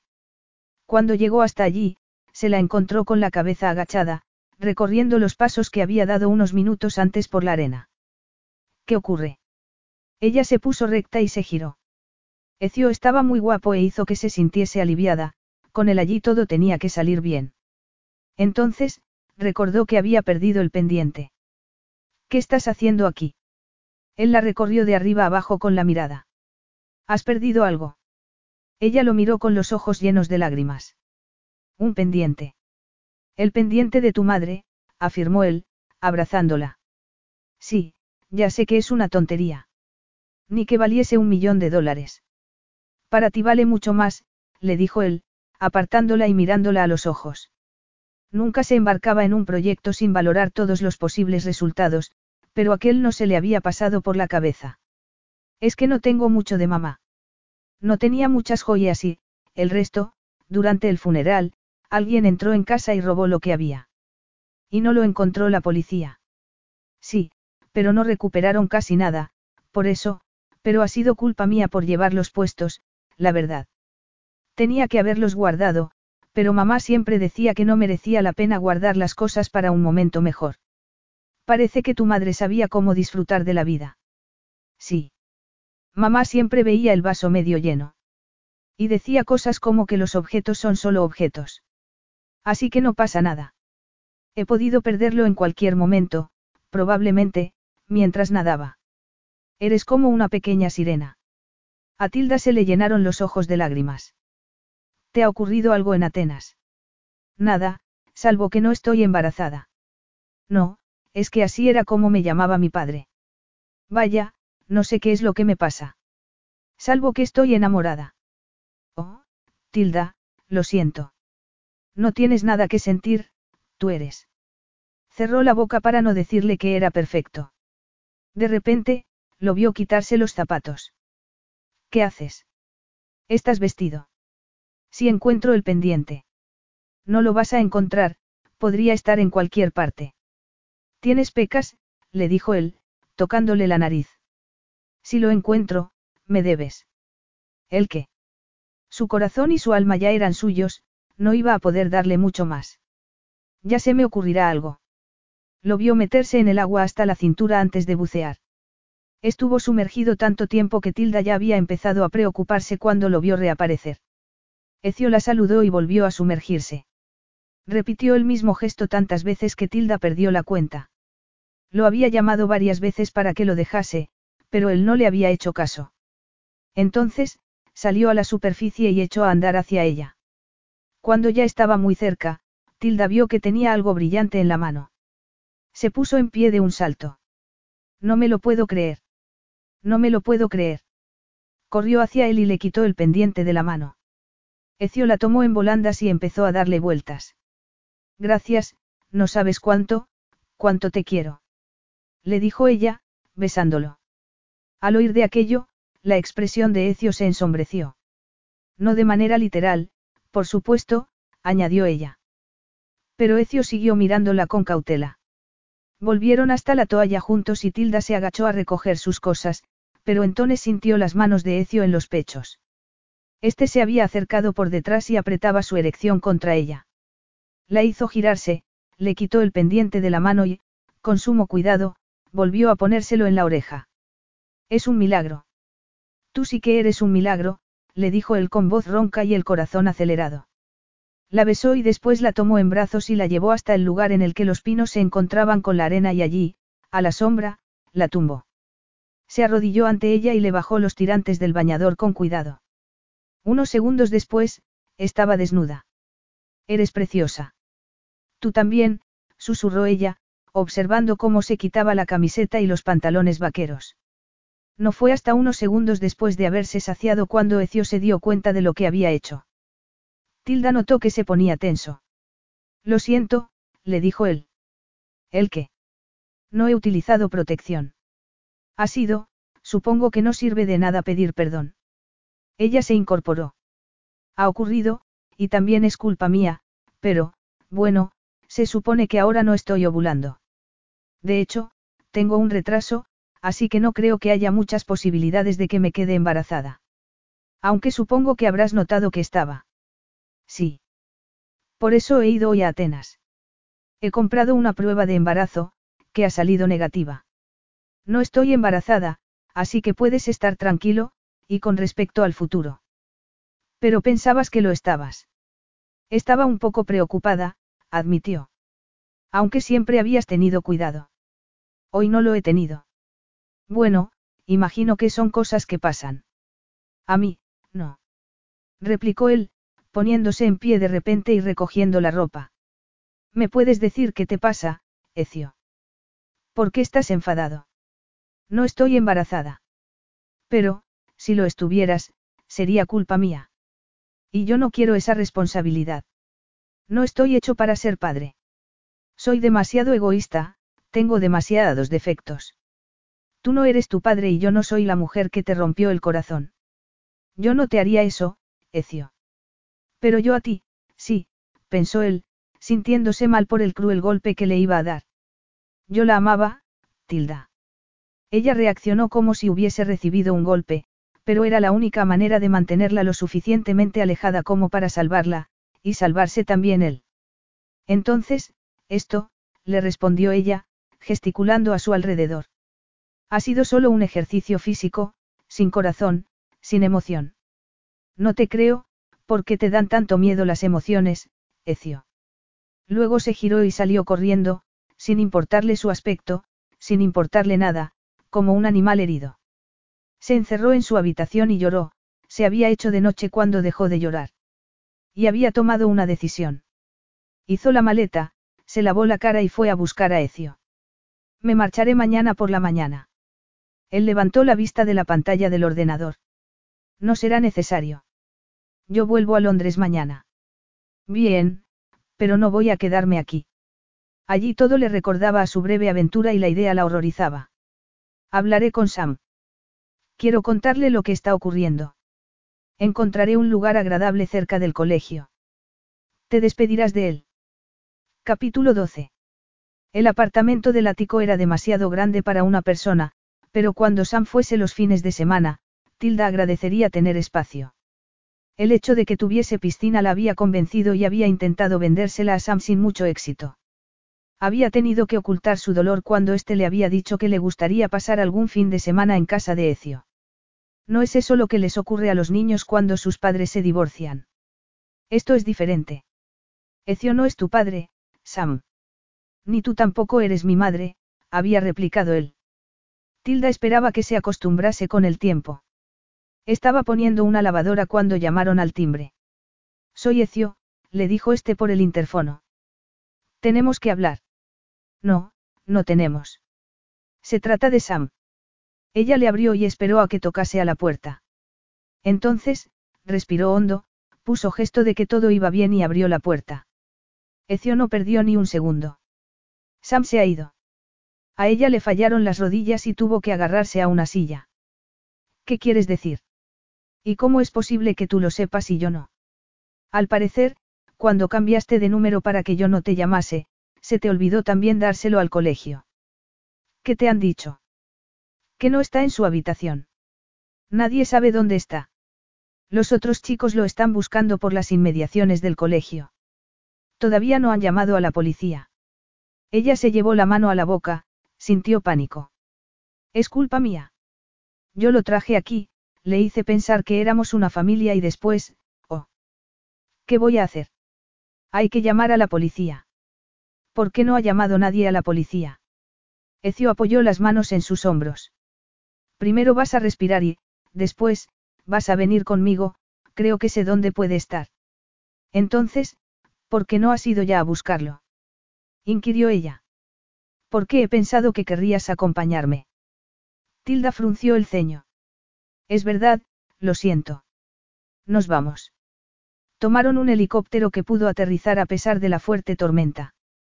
Tilda había pensado que en Grecia no llovía, pero nunca había visto llover tanto desde la vez que había intentado ir de camping con Sam al Parque Nacional del Distrito de los Lagos. ¿Y si no lo encontramos? Lo encontraremos y tú no te vas a derrumbar. No, no me voy a derrumbar, soy fuerte. Eres una mujer digna de admiración, añadió él. Los guardas forestales nos han dejado un todoterreno para llegar hasta la cabaña. Después de unos 15 minutos conduciendo por el campo vieron a lo lejos una cabaña mucho menos primitiva de lo que ella se había imaginado. No hay luz, comentó Tilda. Era por la tarde, pero el cielo estaba casi negro a causa de la tormenta. No hay electricidad, le informó él, deteniendo el coche justo delante. Tilda bajó enseguida y corrió hacia la puerta gritando el nombre de su hermano. No está aquí. Pero había, vio a Ecio acercarse a la mesa, donde había un enorme ramo de rosas rojas, una cubitera con una botella de champán y una nota. Ecio la tomó, la leyó rápidamente y se la ofreció a Tilda. Queridos ambos. Como Ecio no es tonto, entiendo que habéis encontrado esto, he pensado que necesitabais que alguien os abriera los ojos. No sé muchas cosas, pero sé que estáis locos el uno por el otro. Así que daos un beso y haced las paces. No quiero ser el chico que tiene un hogar roto. Los padres de Teo se han ido de viaje, así que me ha dado las llaves de su casa. Volveré al colegio a la hora de clase de física. Ah, por cierto, no he robado nada, Tilda. La madre de Teo compró el champán porque le dije que quería haceros un regalo. Piensa que soy un encanto. Ah, ha costado un ojo de la cara, así que me debéis una. Os quiere, Sam. Cuando terminó de leer, Tilda tenía las mejillas llenas de lágrimas. Lo voy a matar. No si llego yo antes. Me ha manipulado un niño de 14 años. Miedo me da pensar en lo que será capaz de hacer dentro de 10 años. Lo siento mucho. No te preocupes, supongo que para eso están las familias. Ecio la miró a los ojos. Tu hermano tiene razón. Estoy loco por ti, Tilda. No me puedo creer que haya hecho falta esto para que entre en razón. Nunca había sentido por nadie lo que siento por ti y, me aterra, me aterra hacerte daño. Y me aterra la idea de ser un mal padre. No he podido proteger a mi madre y pensé que la única manera de protegerte a ti era apartándote de mi lado. La agarró de la barbilla y después le limpió una lágrima del rostro. Se acercó más a ella, tomó sus manos y se las llevó a los labios. Pero mi corazón es tuyo, Tilda Raven y puedes destrozarlo si quieres. Quiero un matrimonio de verdad. Quiero una esposa, una familia. Te amo tanto, que duele, le respondió ella, sin poder parar de llorar. Sabes que jamás te traicionaré. Confío en ti, Ecio, con mi vida y con mi corazón. Eres consciente de que Sam se va a regodear de esto. ¿Y si fingimos que nos odiamos? Ecio negó con la cabeza, su expresión se ensombreció. Llevo demasiado tiempo fingiendo. Vamos a bebernos el champán. Mejor, después, le dijo ella, suspirando de felicidad antes de que la besase. Epílogo. Solo había pedido un ordenador nuevo, no hacía falta tanto. Sam se acarició la barba que estaba intentando dejarse crecer sin mucho éxito mientras miraba al bebé de pelo rojizo que estaba durmiendo en la cuna. Había crecido mucho en los últimos seis meses y había ensanchado de hombros desde que formaba parte del equipo de natación. A mí me parece muy práctico. Vas a poder celebrar todos tus cumpleaños con Olivia. Sam puso los ojos en blanco e intentó contener la emoción cuando la bebé abrió los enormes ojos oscuros y le agarró el dedo con el que la estaba acariciando. ¿Qué fuerza tiene mi sobrina? Tendrá superpoderes. Desde luego, llora con mucha fuerza, comentó Ecio, que acababa de entrar en la habitación del bebé y estaba muy guapo a pesar de las ojeras. Sobre todo, a las dos de la madrugada. Tilda, tú deberías estar durmiendo. En los libros pone que hay que dormir cuando ella duerme.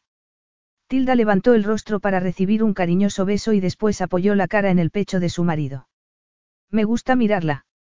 Es tan perfecta, y su pelo me recuerda a mamá. Le habían puesto, además, el nombre de su madre. Me tengo que marchar, anunció Sam, pero nos veremos el fin de semana. Buena suerte en el torneo de ajedrez, le deseó Tilda, poniéndose de puntillas para darle un beso en la mejilla. No necesito suerte, le respondió él. A ver si el próximo es un chico, para poder jugar al fútbol con él.